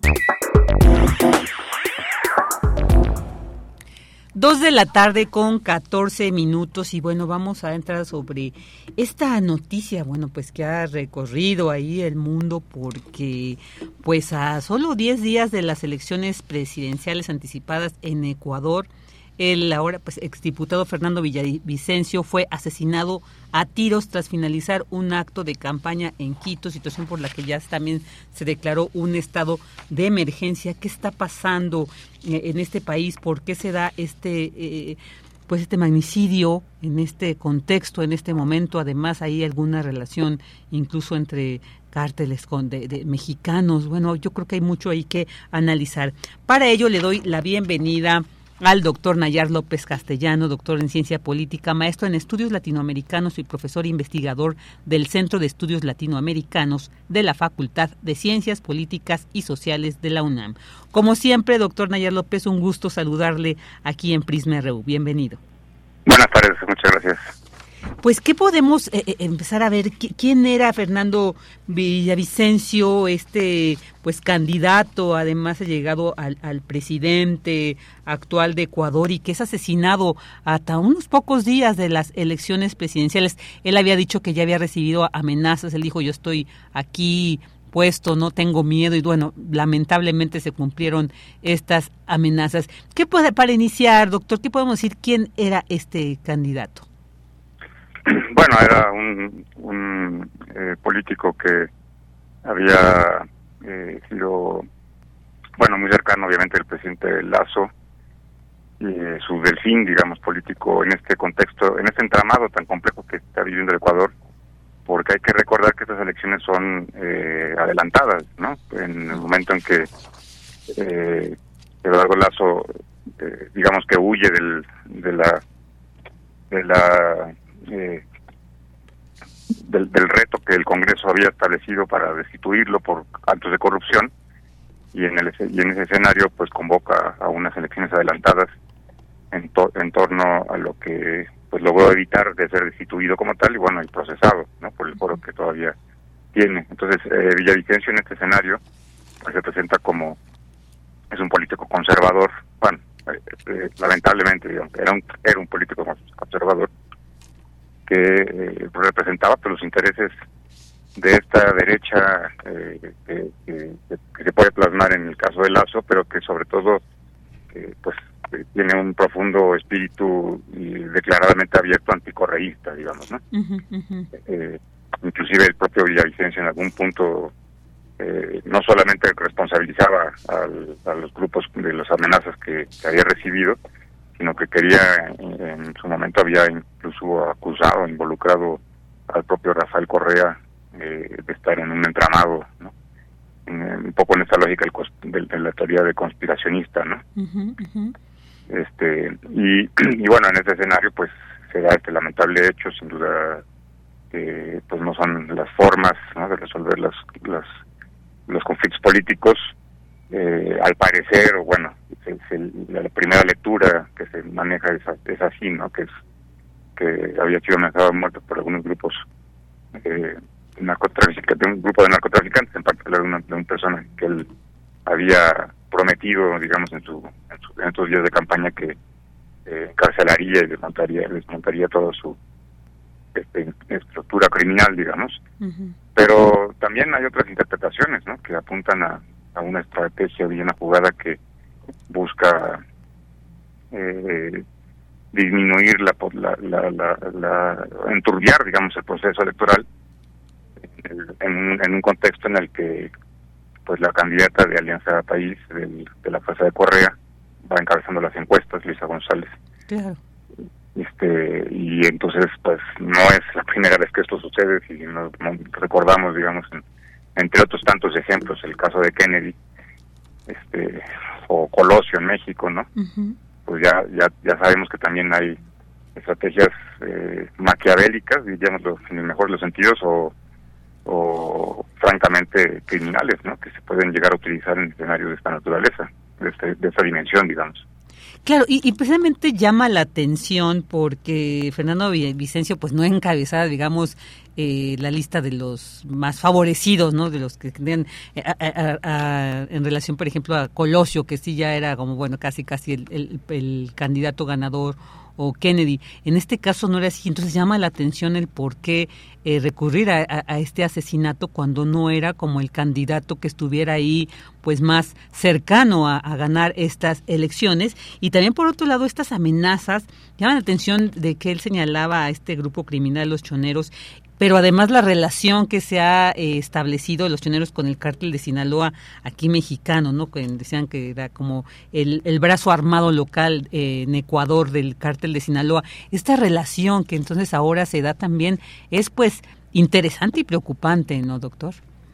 No, sin duda, porque eh, pues ya se, se, maneja en esa, en esa eh, línea, digamos, de, de, de, de, causa, de actores que pudieran haber participado en este asesinato pues se maneja ya como un, pues una organización transnacional, ¿no? Básicamente que, que, tendría esa capacidad y ese alcance y esa eh, fortaleza de, de realizar eh, actos como el de ayer eh, y, tratar de modificar una la política de otro país, ¿no? Ya no solamente en, el nuestro. Pero ese, pero sin duda, eh, eh, en efecto, llama la atención el, hecho de que no era el candidato favorito, ni siquiera se perfilaba incluso para una segunda vuelta en todo caso. Pero eh, estas estrategias sí, sí tienen, o sea, los elementos que habrá que ir, digamos, ubicando en un tablero para entender un poco todo el contexto y por qué se dio finalmente el asesinato. Eh, también eh, llama la atención, por ejemplo, que que se, se, corrieran los rumores de que si se pedía ayuda internacional, que si se suspendían las elecciones, que la, la, la fuerza y la unión de la patria, ¿no? Todas estas, eh, digamos que llamados que tienen doble sentido, ¿no? Eh, un sentido, sentido escondido de, de cuidemos estas instituciones y no cambiemos nada, ¿no? Un poco una lógica del voto del miedo que, que, se manejó en el propio escenario de lo que fue la campaña, el, caso de Colosio, ¿no? Cuando se, se, trataba de, de, eh, inducir y que funcionó además, ¿no? De que no se votara por Cuauhtémoc Cárdenas en aquel momento porque no había que cambiar las cosas y el y este temor que se genera en una campaña, ¿no? Y además que, que perdón, que, Ecuador, este, el Ecuador pues está ahorita también azotado por una ola de violencia y, la Lazo ahorita ya declaró esa excepción durante 60 días, ¿no? Independientemente de la campaña que y la elección que se dará, pero también es un escenario donde la donde se aprovecha entre comillas, pues eh, todo, toda esa incertidumbre de, inseguridad, de, de, crimen organizado desatado en las calles, este que, que no se sabe bien si, si se deja que, que, funcione o si realmente rebasó a las instituciones, ¿no? Y ahí, pues, Lazo tiene una enorme responsabilidad por todo lo que ha hecho en, su, en, lo que va a llevar de su mandato, pues, no solamente la corrupción que lo envuelve, sino eh, eh, la continuidad de un gobierno previo del, de Lenín Moreno que traicionó el proyecto de la Revolución Ciudadana y que desarticularon los la estructura social que existía, eh, que se había construido en las últimas dos décadas, ¿no? Pues ahí hay muchos eh, elementos, digamos, en juego que son importantes de, valorar para darle este contexto a este eh, lamentable hecho, sin duda, independientemente de, las posiciones políticas, pero no son las formas, ¿no? pero sí, sí, sí llama la atención varios elementos que pues hacen obviamente pensar en, en, una, en un abanico de posibilidades de cuáles son las verdaderas causas de esta maniobra y no nos sorprendamos que pues la los candidatos que eh, que, el candidato que logre pasar pues obviamente eh, se dibujará un escenario en donde se quisiera eh, responsabilizar a Correa porque ahí lo responsabilizan de todo por, eso eh, el hecho de que tiene 20 procesos judiciales en su contra y por eso no ha logrado eh, pisar nuevamente el Ecuador desde que se retiró de la presidencia. Y todos esos procesos son montados, ¿no? Claro. Él, mismo lo ha explicado en algunas entrevistas en, medios de comunicación, como hay uno que llama la atención, que inclusive suena chistoso, digamos, ¿no? Pero dice que, que lo acusan de un secuestro de un empresario que él, de forma psíquica, promovió para que lo hiciera un colombiano, ¿no? Es una cosa así como de, de, parodia, ¿no? de humor político, pero pues es toda una estrategia en ese sentido, ¿no? Cómo evitar que ante la total pérdida de credibilidad del gobierno de Lazo y sus y sus sectores eh, políticos y sus más cercanos, cómo evitar que se vuelva a, vuelva a ser una opción ese proyecto conocido como Revolución Ciudadana. En, este, entonces el escenario pues no se descarta, ¿no? Que también haya hay un trasfondo del, de la lamentable eh, del lamentable asesinato del candidato Villavicencio.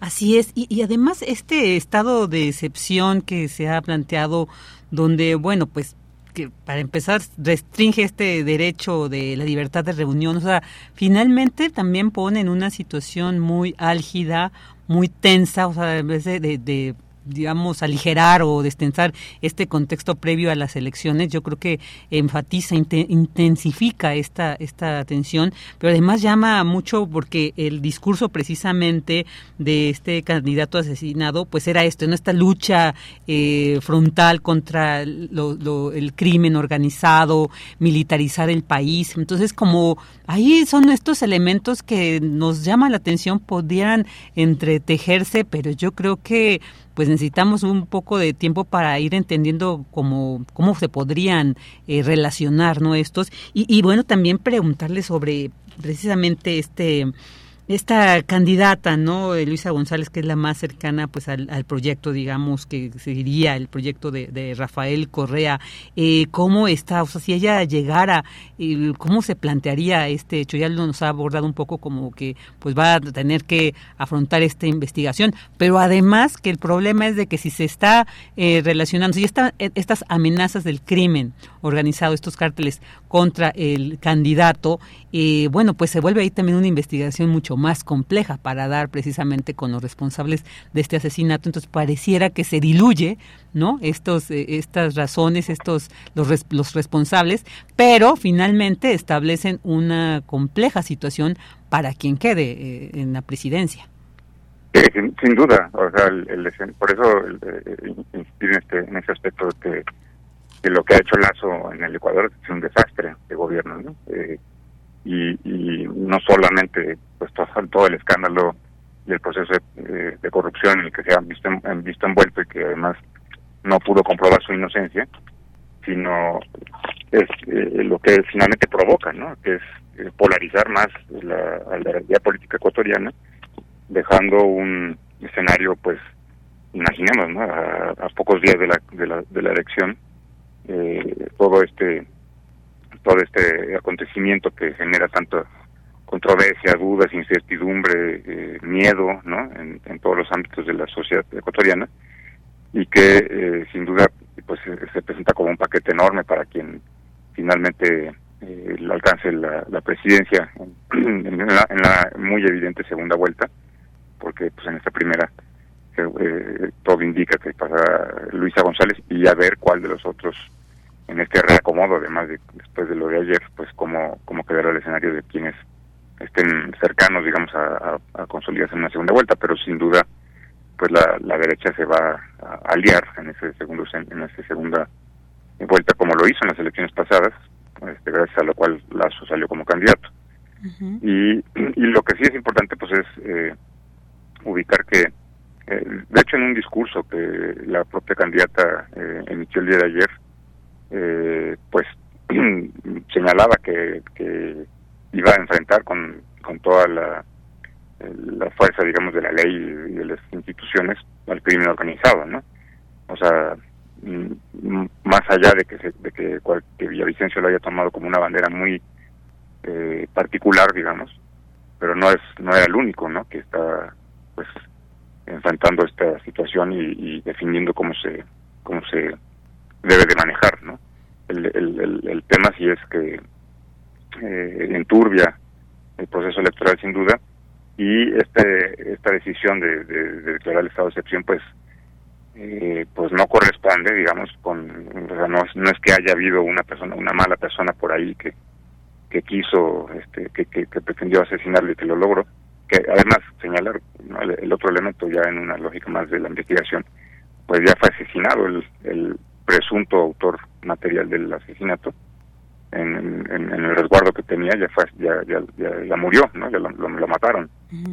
Y anunciaron hace, hace unos pocos minutos o, una, un par de horas no, creo más bien la detención de seis colombianos que supuestamente estarían involucrados en el operativo del asesinato de Villavicencio para tratar como de reforzar esta idea de que fue el crimen organizado no claro eh, digo no no es uno este eh, un juez, investigador o detective, pero pues son las son las dos opciones que existen, ¿no? O en realidad sí fue así o responde todo un entramado muy muy maquiavélico eh, de, tratar de, disminuir la, la fuerza que, pudiera tener la candidata que se perfila como la, como la ganadora de esta, de esta primera fase y eh, pensar en una alianza que pudiera derrotarle en la segunda vuelta, ¿no? Definitivamente. están abiertas las cartas, digamos, ¿no? En ese sentido. Claro, en este entendido de que la realidad supera la fantasía, esto no, no es no es una idea, no es una posibilidad ahí descabellada. Yo creo que sí también está de fondo este el que pudiera ser desde esta estrategia, como usted plantea. Doctor, pues ya para finalizar, ¿qué, qué, qué se espera? O sea, ¿qué tenemos que atender de esta situación? Sobre todo por esto que, que al, inicio decíamos y esto de la relación que también se ha dado pues eh, con con el cártel que tenemos aquí en, en, México. O sea, ¿qué tenemos que atender además? Porque nosotros vamos a vivir un proceso electoral el siguiente año, ¿no? Entonces tenemos que ir atendiendo, precisamente no es que estemos augurando que esto va a pasar, esperemos que no, que esto nada, pero sin embargo ahorita se da esta relación, nos están responsabilizando a un cártel mexicano, ¿no? También de que está como coludido, digamos, en este asesinato. Entonces, ¿cuál sería como el elemento ahí, el, el, el foco a no perder de vista en esta situación de eh, Ecuador para que también pues nos sirva a nosotros como de referencia también para estar eh, reflexionando y analizando este presente eh, pues de, en este continente.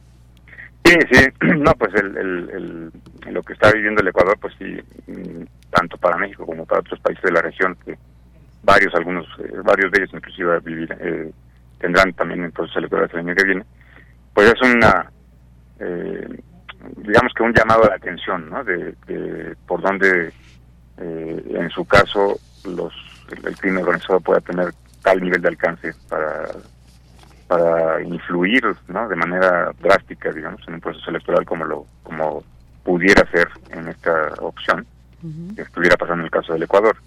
Obviamente que, que pues no es no, digo no es noticia ni novedad la dimensión que ha logrado desarrollar los diferentes eh, cárteles del, mexicanos a nivel transnacional, ¿no? O sea, su presencia en Europa, en Estados Unidos, en, América Latina, en Centroamérica, etcétera.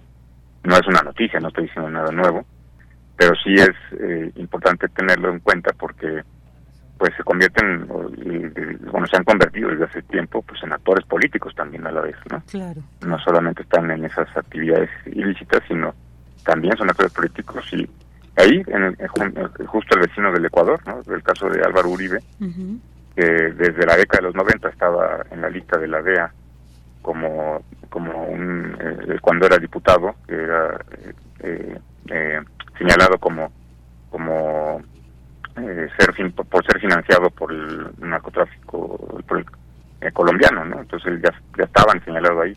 Y luego, pues, funcionalmente fue presidente durante dos periodos en Colombia, ¿no? Entonces, más que, o sea, es más que eh, conocido ya que tiene también un, perfil político y una actividad política eh, este, este espacio del crimen organizado y habrá que tener en cuenta lo que finalmente, si es que la verdad saliera a la luz y se pudiera comprobar que todos los elementos apuntan a que así fuera en lo que pasó en el Ecuador, para saber, eh, en todo caso, pues qué tipo de reflexión se debe de tener y tener pues un parámetro, ¿no? ojalá que ojalá que no sea un espejo, pero sí un parámetro de lo que de los alcances y las y que ya no hay no hay fronteras, digamos, en este escenario, ¿no? Y bueno, además así ha sido desde hace mucho tiempo. como lo comentamos al principio con el caso de Kennedy, ¿no? Así es. Colosio, etcétera. Así Muy bien, pues muchísimas gracias, como siempre, esta muy interesante e importante reflexión que nos ha compartido doctor Nayar López. Y bueno, pues seguiremos atentos a ver, ya se vienen las elecciones, a ver qué pasa. Y bueno, pues seguiremos, por supuesto, analizando de mano de expertos como usted. Muchísimas gracias y muy buenas tardes. Hasta pronto. Muy con mucho gusto y muy buenas tardes, que estén muy bien. Igualmente, el doctor Nayar López Castellanos, de la Facultad de Ciencias Políticas y Sociales de la UNAM. Continuamos. Cinemaedro con Carlos Narro.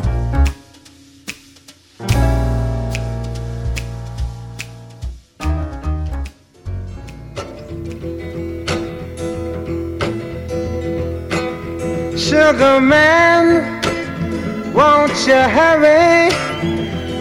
Cause I'm tired of these scenes. For a blue coin, won't you bring back all those colors to my dreams.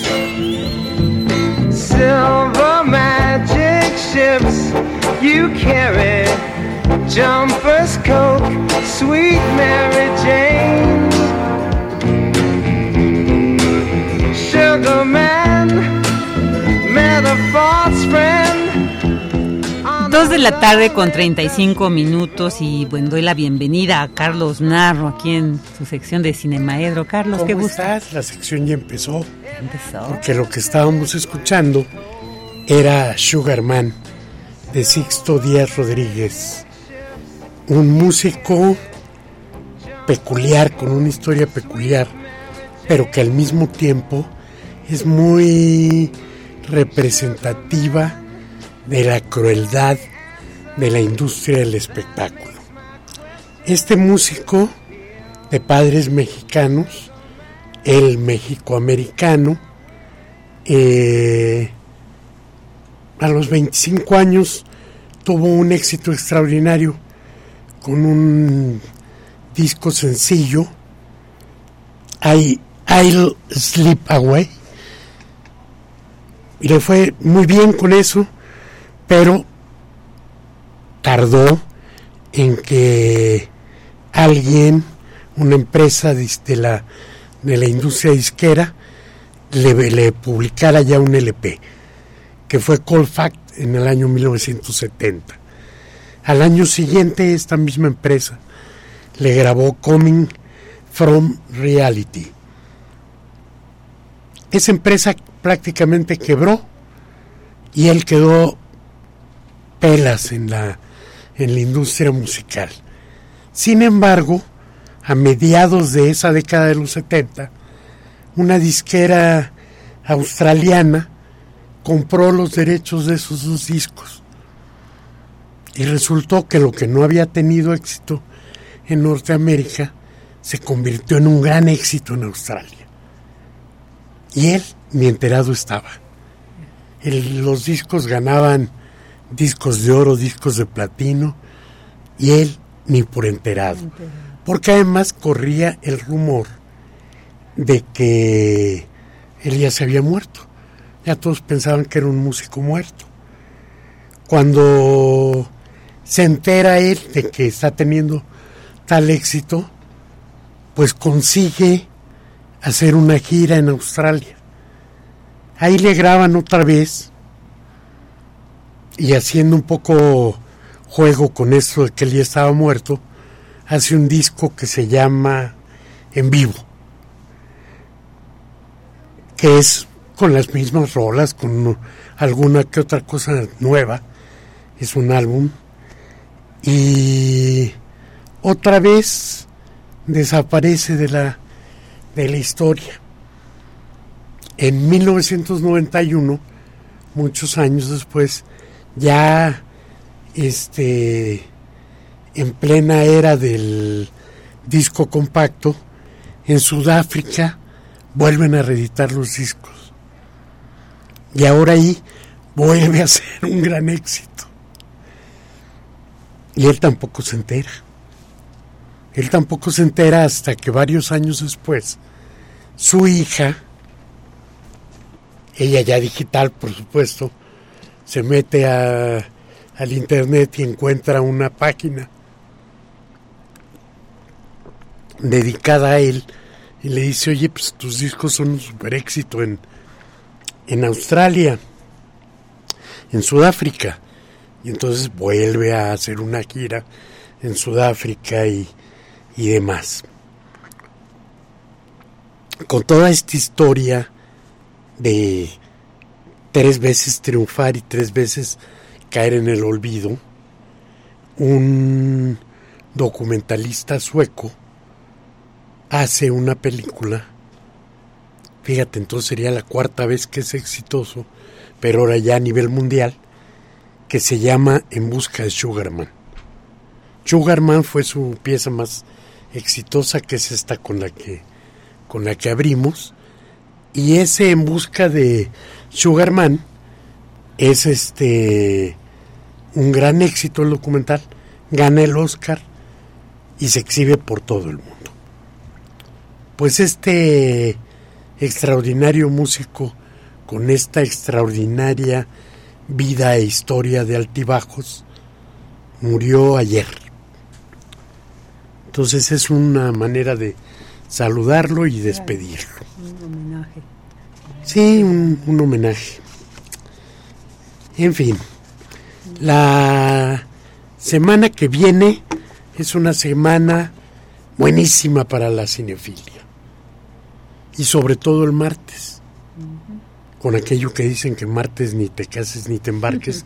Entonces, ni te cases ni, ni te embarques. Ve al cine. Ve al cine. Ve al cine porque Algo bueno se tiene que hacer. hay dos cosas importantes, desgraciadamente no hay que escoger una de las dos.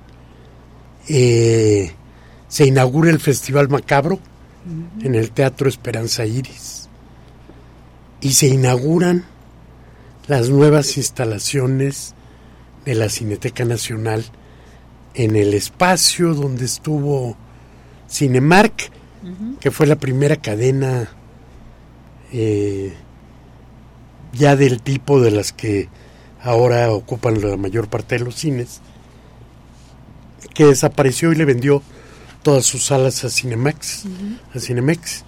Y entonces, eh, en esas instalaciones, que antes había sido también el teatro, el cine Pedro Armendáriz, eh, las rehabilitaron, las hicieron a todo dar, iba a decir algo que no se dice, pero les quedaron bien padres y son 12 salas.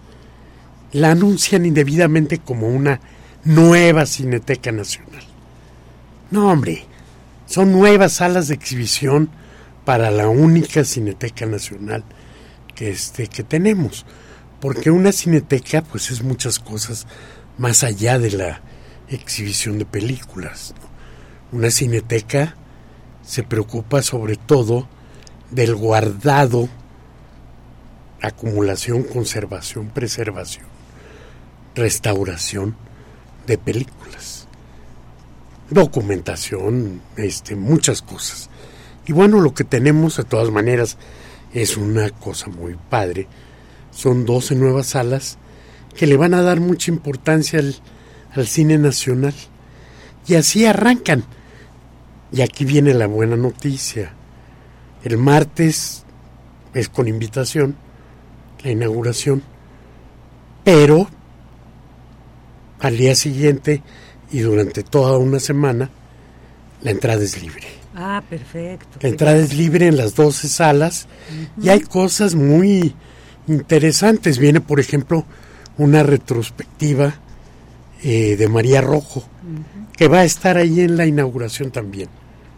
Y haciendo honor a su apellido, a su nombre completo, en la, en la retrospectiva, viene María de mi corazón y viene Rojo Amanecer también. Entonces, viene una buena cantidad de cine mexicano, sobre todo del más reciente. Entonces, bueno, pues no les va a costar nada.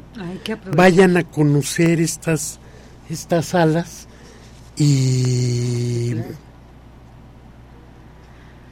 y vayan también a Macabro, pues. Macabro va a estar por todos lados de la ciudad.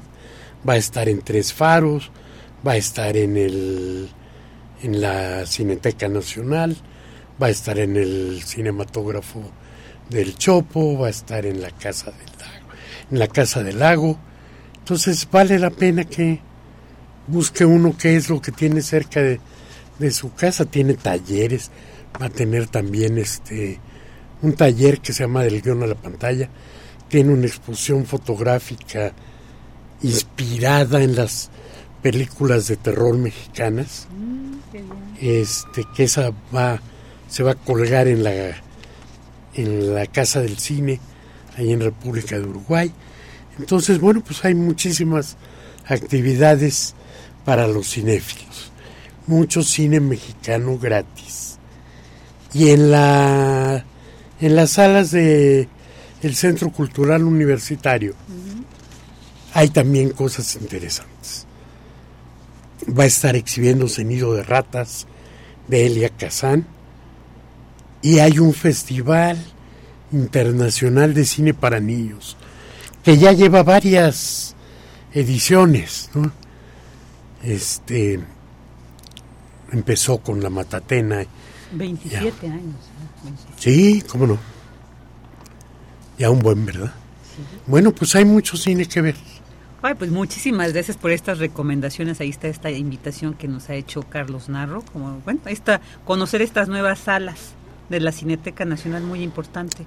Que esperemos que sea precisamente espacios para estas películas que luego no tienen espacio en estos cines comerciales, pues eh, es que para allá. Sí, sí, lo, sí lo va a tener. Eso es la riqueza. Y Alejandro Pelayo dijo que iba a ser prioritariamente cine mexicano. Perfecto. Eso es algo que desde siempre deberíamos estar de estar peleando. Así es. Así Al cine mexicano le niegan las pantallas. Todo el, el cine comercial está obligado por ley a tener cuando menos el 10% de su tiempo en pantalla para el cine, mexicano y no lo cumplen. y no lo cumplen y de pronto fingen cumplirlo en el mes que viene, que es, se dedica mucho al cine mexicano, pasando películas que las pasa la televisión. Así es, así es. ¿Sí? ¿no? Y creo que tenemos un cine mexicano clásicos. vale la pena muchísimo y ahí fomentar para que también se siga produciendo. Así Muchísimas gracias, Carlos. hombre, gracias a ti. Te escuchamos dentro Fue de un la gusto. semana. Igualmente. Y nos vemos por acá la Nos próxima vemos la- semana. sí, hasta luego. Hasta luego. Hasta luego.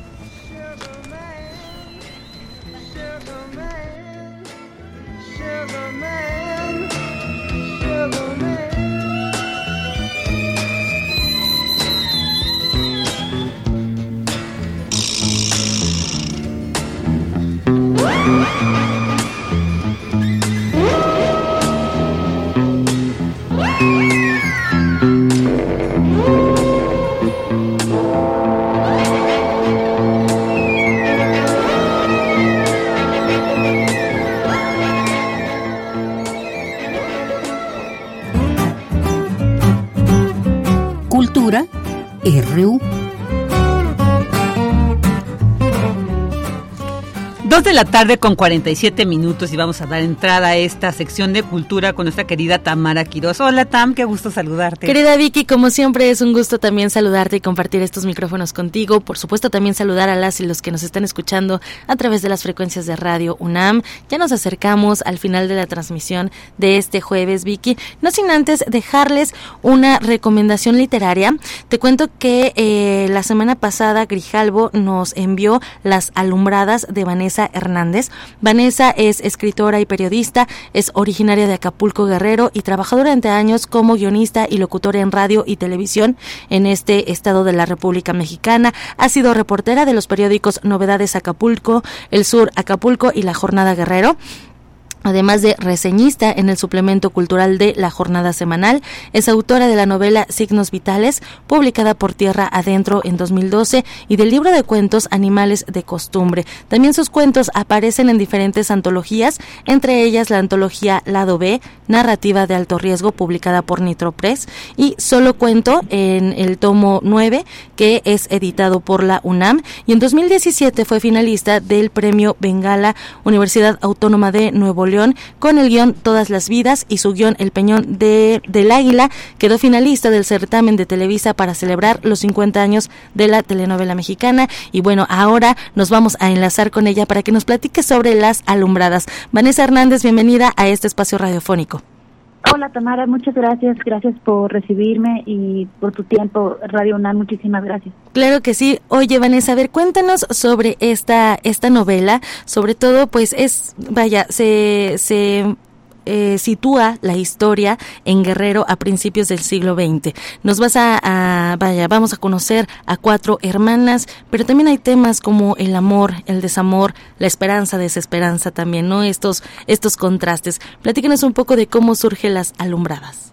Creo que básicamente es, eh, mi, mi, es como un recordatorio de mi infancia, de que lo viví pues en un estado que todavía tiene pues un rezago cultural y educativo pues fuerte, ¿no? Un lugar que tal vez solo se ha potenciado como turísticamente, pero no fomentado tanto el turismo cultural, ¿no? Y también un poco con esta idea de que la, en la provincia se viven mucho las ideas de de las brujas, de temas que tal vez en las grandes ciudades pues son como temas referenciales, pero no temas en los que haya eh, un compromiso como tal, ¿no? Como yo recuerdo las historias que mi abuelo contaba sobre vecinas que veía mujeres que se quitaban sus pies para para volar y los ponían en el fogón, mujeres que podían curar con hierbas, que veían espíritus. Y me las contaba esas historias, yo tenía 8 o 10 años y no lo cuestionaba, ¿no? Para mí lo que él me decía, pues era una verdad, ¿no? La verdad un hombre de setenta y tantos años. Y pasó el tiempo y, y, ahora redescubro esas historias porque pienso en mi abuelo y pienso que ese universo de espíritus, de fantasmas, de, de hierbas que podían curar corazones rotos, pues ahora tiene otra interpretación, ¿no? Porque quizás en donde estoy ahora, que vivo pues en la delegación Tláhuac, eh, hay mucho de, provincia, ¿no? Todavía hay muchas festividades patronales y, y es muy interesante el sincretismo que, que por ratos aquí se siente también. Por supuesto. Hablando justo de, de la nostalgia que muchas veces eh, nos provoca una mudanza, ¿no? O el cambiarnos, por ejemplo, de Sí, a, una vivienda, en, en este caso a otro estado, que fue un poco lo que le, le pasa a una de las protagonistas, a Lena. ¿Qué nos puedes compartir, no? ¿Cómo jugar con esto? ¿Cómo también hablar o abordar el amor? Y una parte que mencionaste, que es muy importante, eh, esta parte mística eh, que tiene la novela. Yo creo que hay magia en todo, ¿no? A veces no prestamos atención porque tal vez en una gran ciudad pues nos ocupan otros intereses y, y vivimos un poco más a prisa, pero me gusta la idea de que nuestros abuelos, por ejemplo, que son quizás más cercanos a la vieja escuela y todavía estén con vida, tienen muchas ideas muy interesantes y muchas vivencias que todavía se guardan, ¿no? Y, quizás ya no lleguen a compartir y me pareció muy bonito regresar en el tiempo, al menos simbólicamente, y pensar todo lo que hoy me forma, pues viene mucho de, de esta de esta visión que compartió mi abuelo, que, que llegó hasta mí de alguna manera, también yo creo porque él pensaba que había que compartir el conocimiento, ¿no? Y yo sentí un poco también la, la, la violencia de mudarme, ¿no?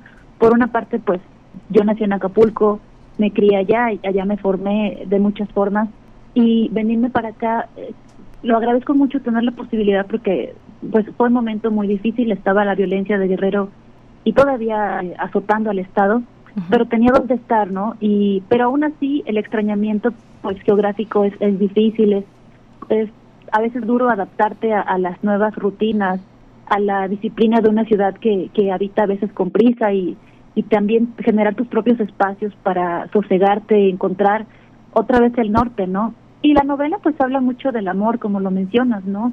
Como un referente, no solo como el amor de pareja, que pues también es muy importante, pero también el, el amor entre estas cuatro mujeres, cuatro hermanas que tienen dones mágicos, una de pronto pues puede ver espíritus, una puede curar con, con hierbas, otra puede generar invocaciones a través de la palabra escrita. Y ninguna pareciera entenderse porque son muy diferentes entre sí, pero al mismo tiempo son hermanas y son mujeres y, la novela pues surge en el porfiriato y se dan cuenta que de una posición privilegiada que, que han tenido por vivir como hacendadas, de pronto cuando lo pierden todo están del otro lado, ¿no? De, de, del lado de estas personas que son invisibilizadas porque no tienen los recursos para pues para sostenerse y tienen que encontrar formas de resistencia pacífica y dentro de los límites, no como mujeres, porque pues independientemente de la historia, de, de, de cuándo se cuente, pues siempre hay una forma de resistencia uniéndose, porque si no, pues la sociedad pues pasa sobre ellas, ¿no? Y las limitaría. Entonces, va un poco sobre cómo llegué al DF y también cómo, cómo viví en, Guerrero. Claro, hablando, eh, Vanessa, de, de, estos lazos que tenemos con nuestros ancestros, ¿no? Eh, en este árbol genealógico, por ejemplo, ayer fue el Día Internacional de los Pueblos Indígenas. Y también... Qué interesante, así es. Y, y, justo me gustaría que nos platicaras, pues, ¿cómo pensaste, no? Traer ese pasado o estos lazos que tenemos de una u otra forma eh, eh, en, en, este lazo consanguíneo también, cómo pensar, por ejemplo, llevarlo a la novela y hablar también de la herbolaria y justo pues de estas otras formas de sanarnos, de sí, de, de sanarnos las unas a las otras, también en la relación con la familia, en la relación en este caso de esta novela padre e hijas y también entre hermanas. Sí, a mí me, me, me interesa mucho, por ejemplo, la, la herbolaria porque yo pues tuve una infancia un poco problemática, viví con asma muchos años y recuerdo a mi madre eh, preparando remedios herbolarios y, y, además con buenos resultados, ¿no? E, entonces me, me gustaba eh, guardar este recuerdo sobre la bugambilia y el ajo molido y hacer inhalaciones para abrir los bronquios y otros tantos procesos alquímicos, ¿no? Que, que ahora parecen una curiosidad, pero pero a mi mamá se lo hizo su mamá, a su mamá su, su mamá, mi, mi, bisabuela y y me parece muy bonito pensar que tal vez no lo anotamos, pero lo mantenemos en la memoria, ¿no? Y bueno, en Guerrero hay 600 mil indígenas nada más, ¿no? O sea, no es una población eh, bastante consistente que pues persiste también el uso de la arbolaria. Tenemos más o menos 4.500 hierbas que usamos y me parece pues importante rescatar pues no solamente su uso, ¿no? Sino el conocimiento de ellas. Pensar que no estén solamente limitadas al área de la cocina, por ejemplo, ¿no? Y que y que existan en otros espacios como pues quizás el más privado, ¿no? Que a veces es para el mal de amores, ¿no? Que a veces solo parece una interpretación hasta romántica de, su uso, ¿no? Pero eh, cuántas veces no hemos recurrido a las hierbas, ¿no? Para simplemente la, la, la utilización artesanal, ¿no? La saber que cuando lo preparamos no solamente es la hierba en sí, ¿no? Sino la intención en sí lo que potencia su su efectividad y me gustaba retratar todo esto junto, ¿no? Porque también fue muy vivencial. Recuerdo eh, el uso de, que mi mamá les daba, recuerdo a mi abuelo hablando de temas que pues en ese momento eran extraños. Recuerdo también cómo era Guerrero hace ya 20 años, quizás más más rural, quizás más más cercano también, ¿no? Porque bueno, cuando empieza a urbanizarse se vuelve un poco otro otro lugar, ¿no? Y luego bueno, la irremediable violencia que llegó a él, que terminó alcanzando al Estado, que entonces vuelve a reconfigurar lo que uno conoce, ¿no? Pero al mismo tiempo me alegro mucho de haber escrito esta novela y de que la memoria todavía me alcanzara, ¿no? Porque yo escribí esta novela muy joven, yo tenía 22 años y todavía estaban muchos recuerdos muy frescos. Ahora quizás me doy cuenta viendo hacia atrás que que bueno, uno se va adaptando a los tiempos y quizás también sin darse cuenta uno hace limpieza memorial, ¿no? Ya no tengo tantas ideas eh, de ese momento, pero tengo el sentimiento, ¿no? Por supuesto, claro, y, sobre todo eso, la memoria también, que la vemos presente también en esta, en esta novela, Vanessa. ¿Alguna presentación que tengas o también, eh, pues para la gente que nos escuche, cómo podemos seguir tu trabajo eh, periodístico en tus redes sociodigitales, por favor? Ay, muchas gracias, Tamara. Yo eh, tengo la presentación mañana viernes, mañana viernes 11 de agosto, en Gandhi de Quevedo, y para mí sería un, honor poder contar con la participación de quienes quieran asistir, me encantaría. El libro pues ya está a la venta. Perfecto, lo encontramos tanto físico como también en audiolibro, así que hacemos la invitación a nuestro auditorio a que conozca tu pluma Vanessa Hernández a través de Las Alumbradas, también a través de tu trabajo periodístico como lo mencionaba y muchísimas gracias por acompañarnos. Muchas gracias Tamara y muchas gracias Radio UNAM. Muchísimas gracias y que estés muy bien. Gracias. Bueno, pues ahí está la invitación para mañana acudir a la presentación de este libro, querida Vicky. Nos vamos. Eh, también Aprovechando, mandamos saludos a Verónica Ortiz, también a Armando Cruz, que nos escucha desde Emiliano Zapata. Y también muchos saludos y abrazos para Viridiana Luna. Eso, les mandamos muchos saludos. Gracias por siempre acompañarnos. Vicky, eh, yo regreso con más información el lunes. Que tengan excelente tarde. Igualmente, Tuta. Y bueno, pues en nombre de todo el equipo que hizo posible esta transmisión, les agradecemos que nos hayan acompañado durante estas dos horas. Soy Virginia Sánchez y en nombre de Yanira Morán, quien ya estará aquí el día de mañana, les agradecemos que nos hayan acompañado. Buenas tardes, buen provecho y hasta pronto. Radio UNAM presentó Prisma RU. Una mirada universitaria sobre los acontecimientos actuales. Prisma RU. Relatamos al mundo.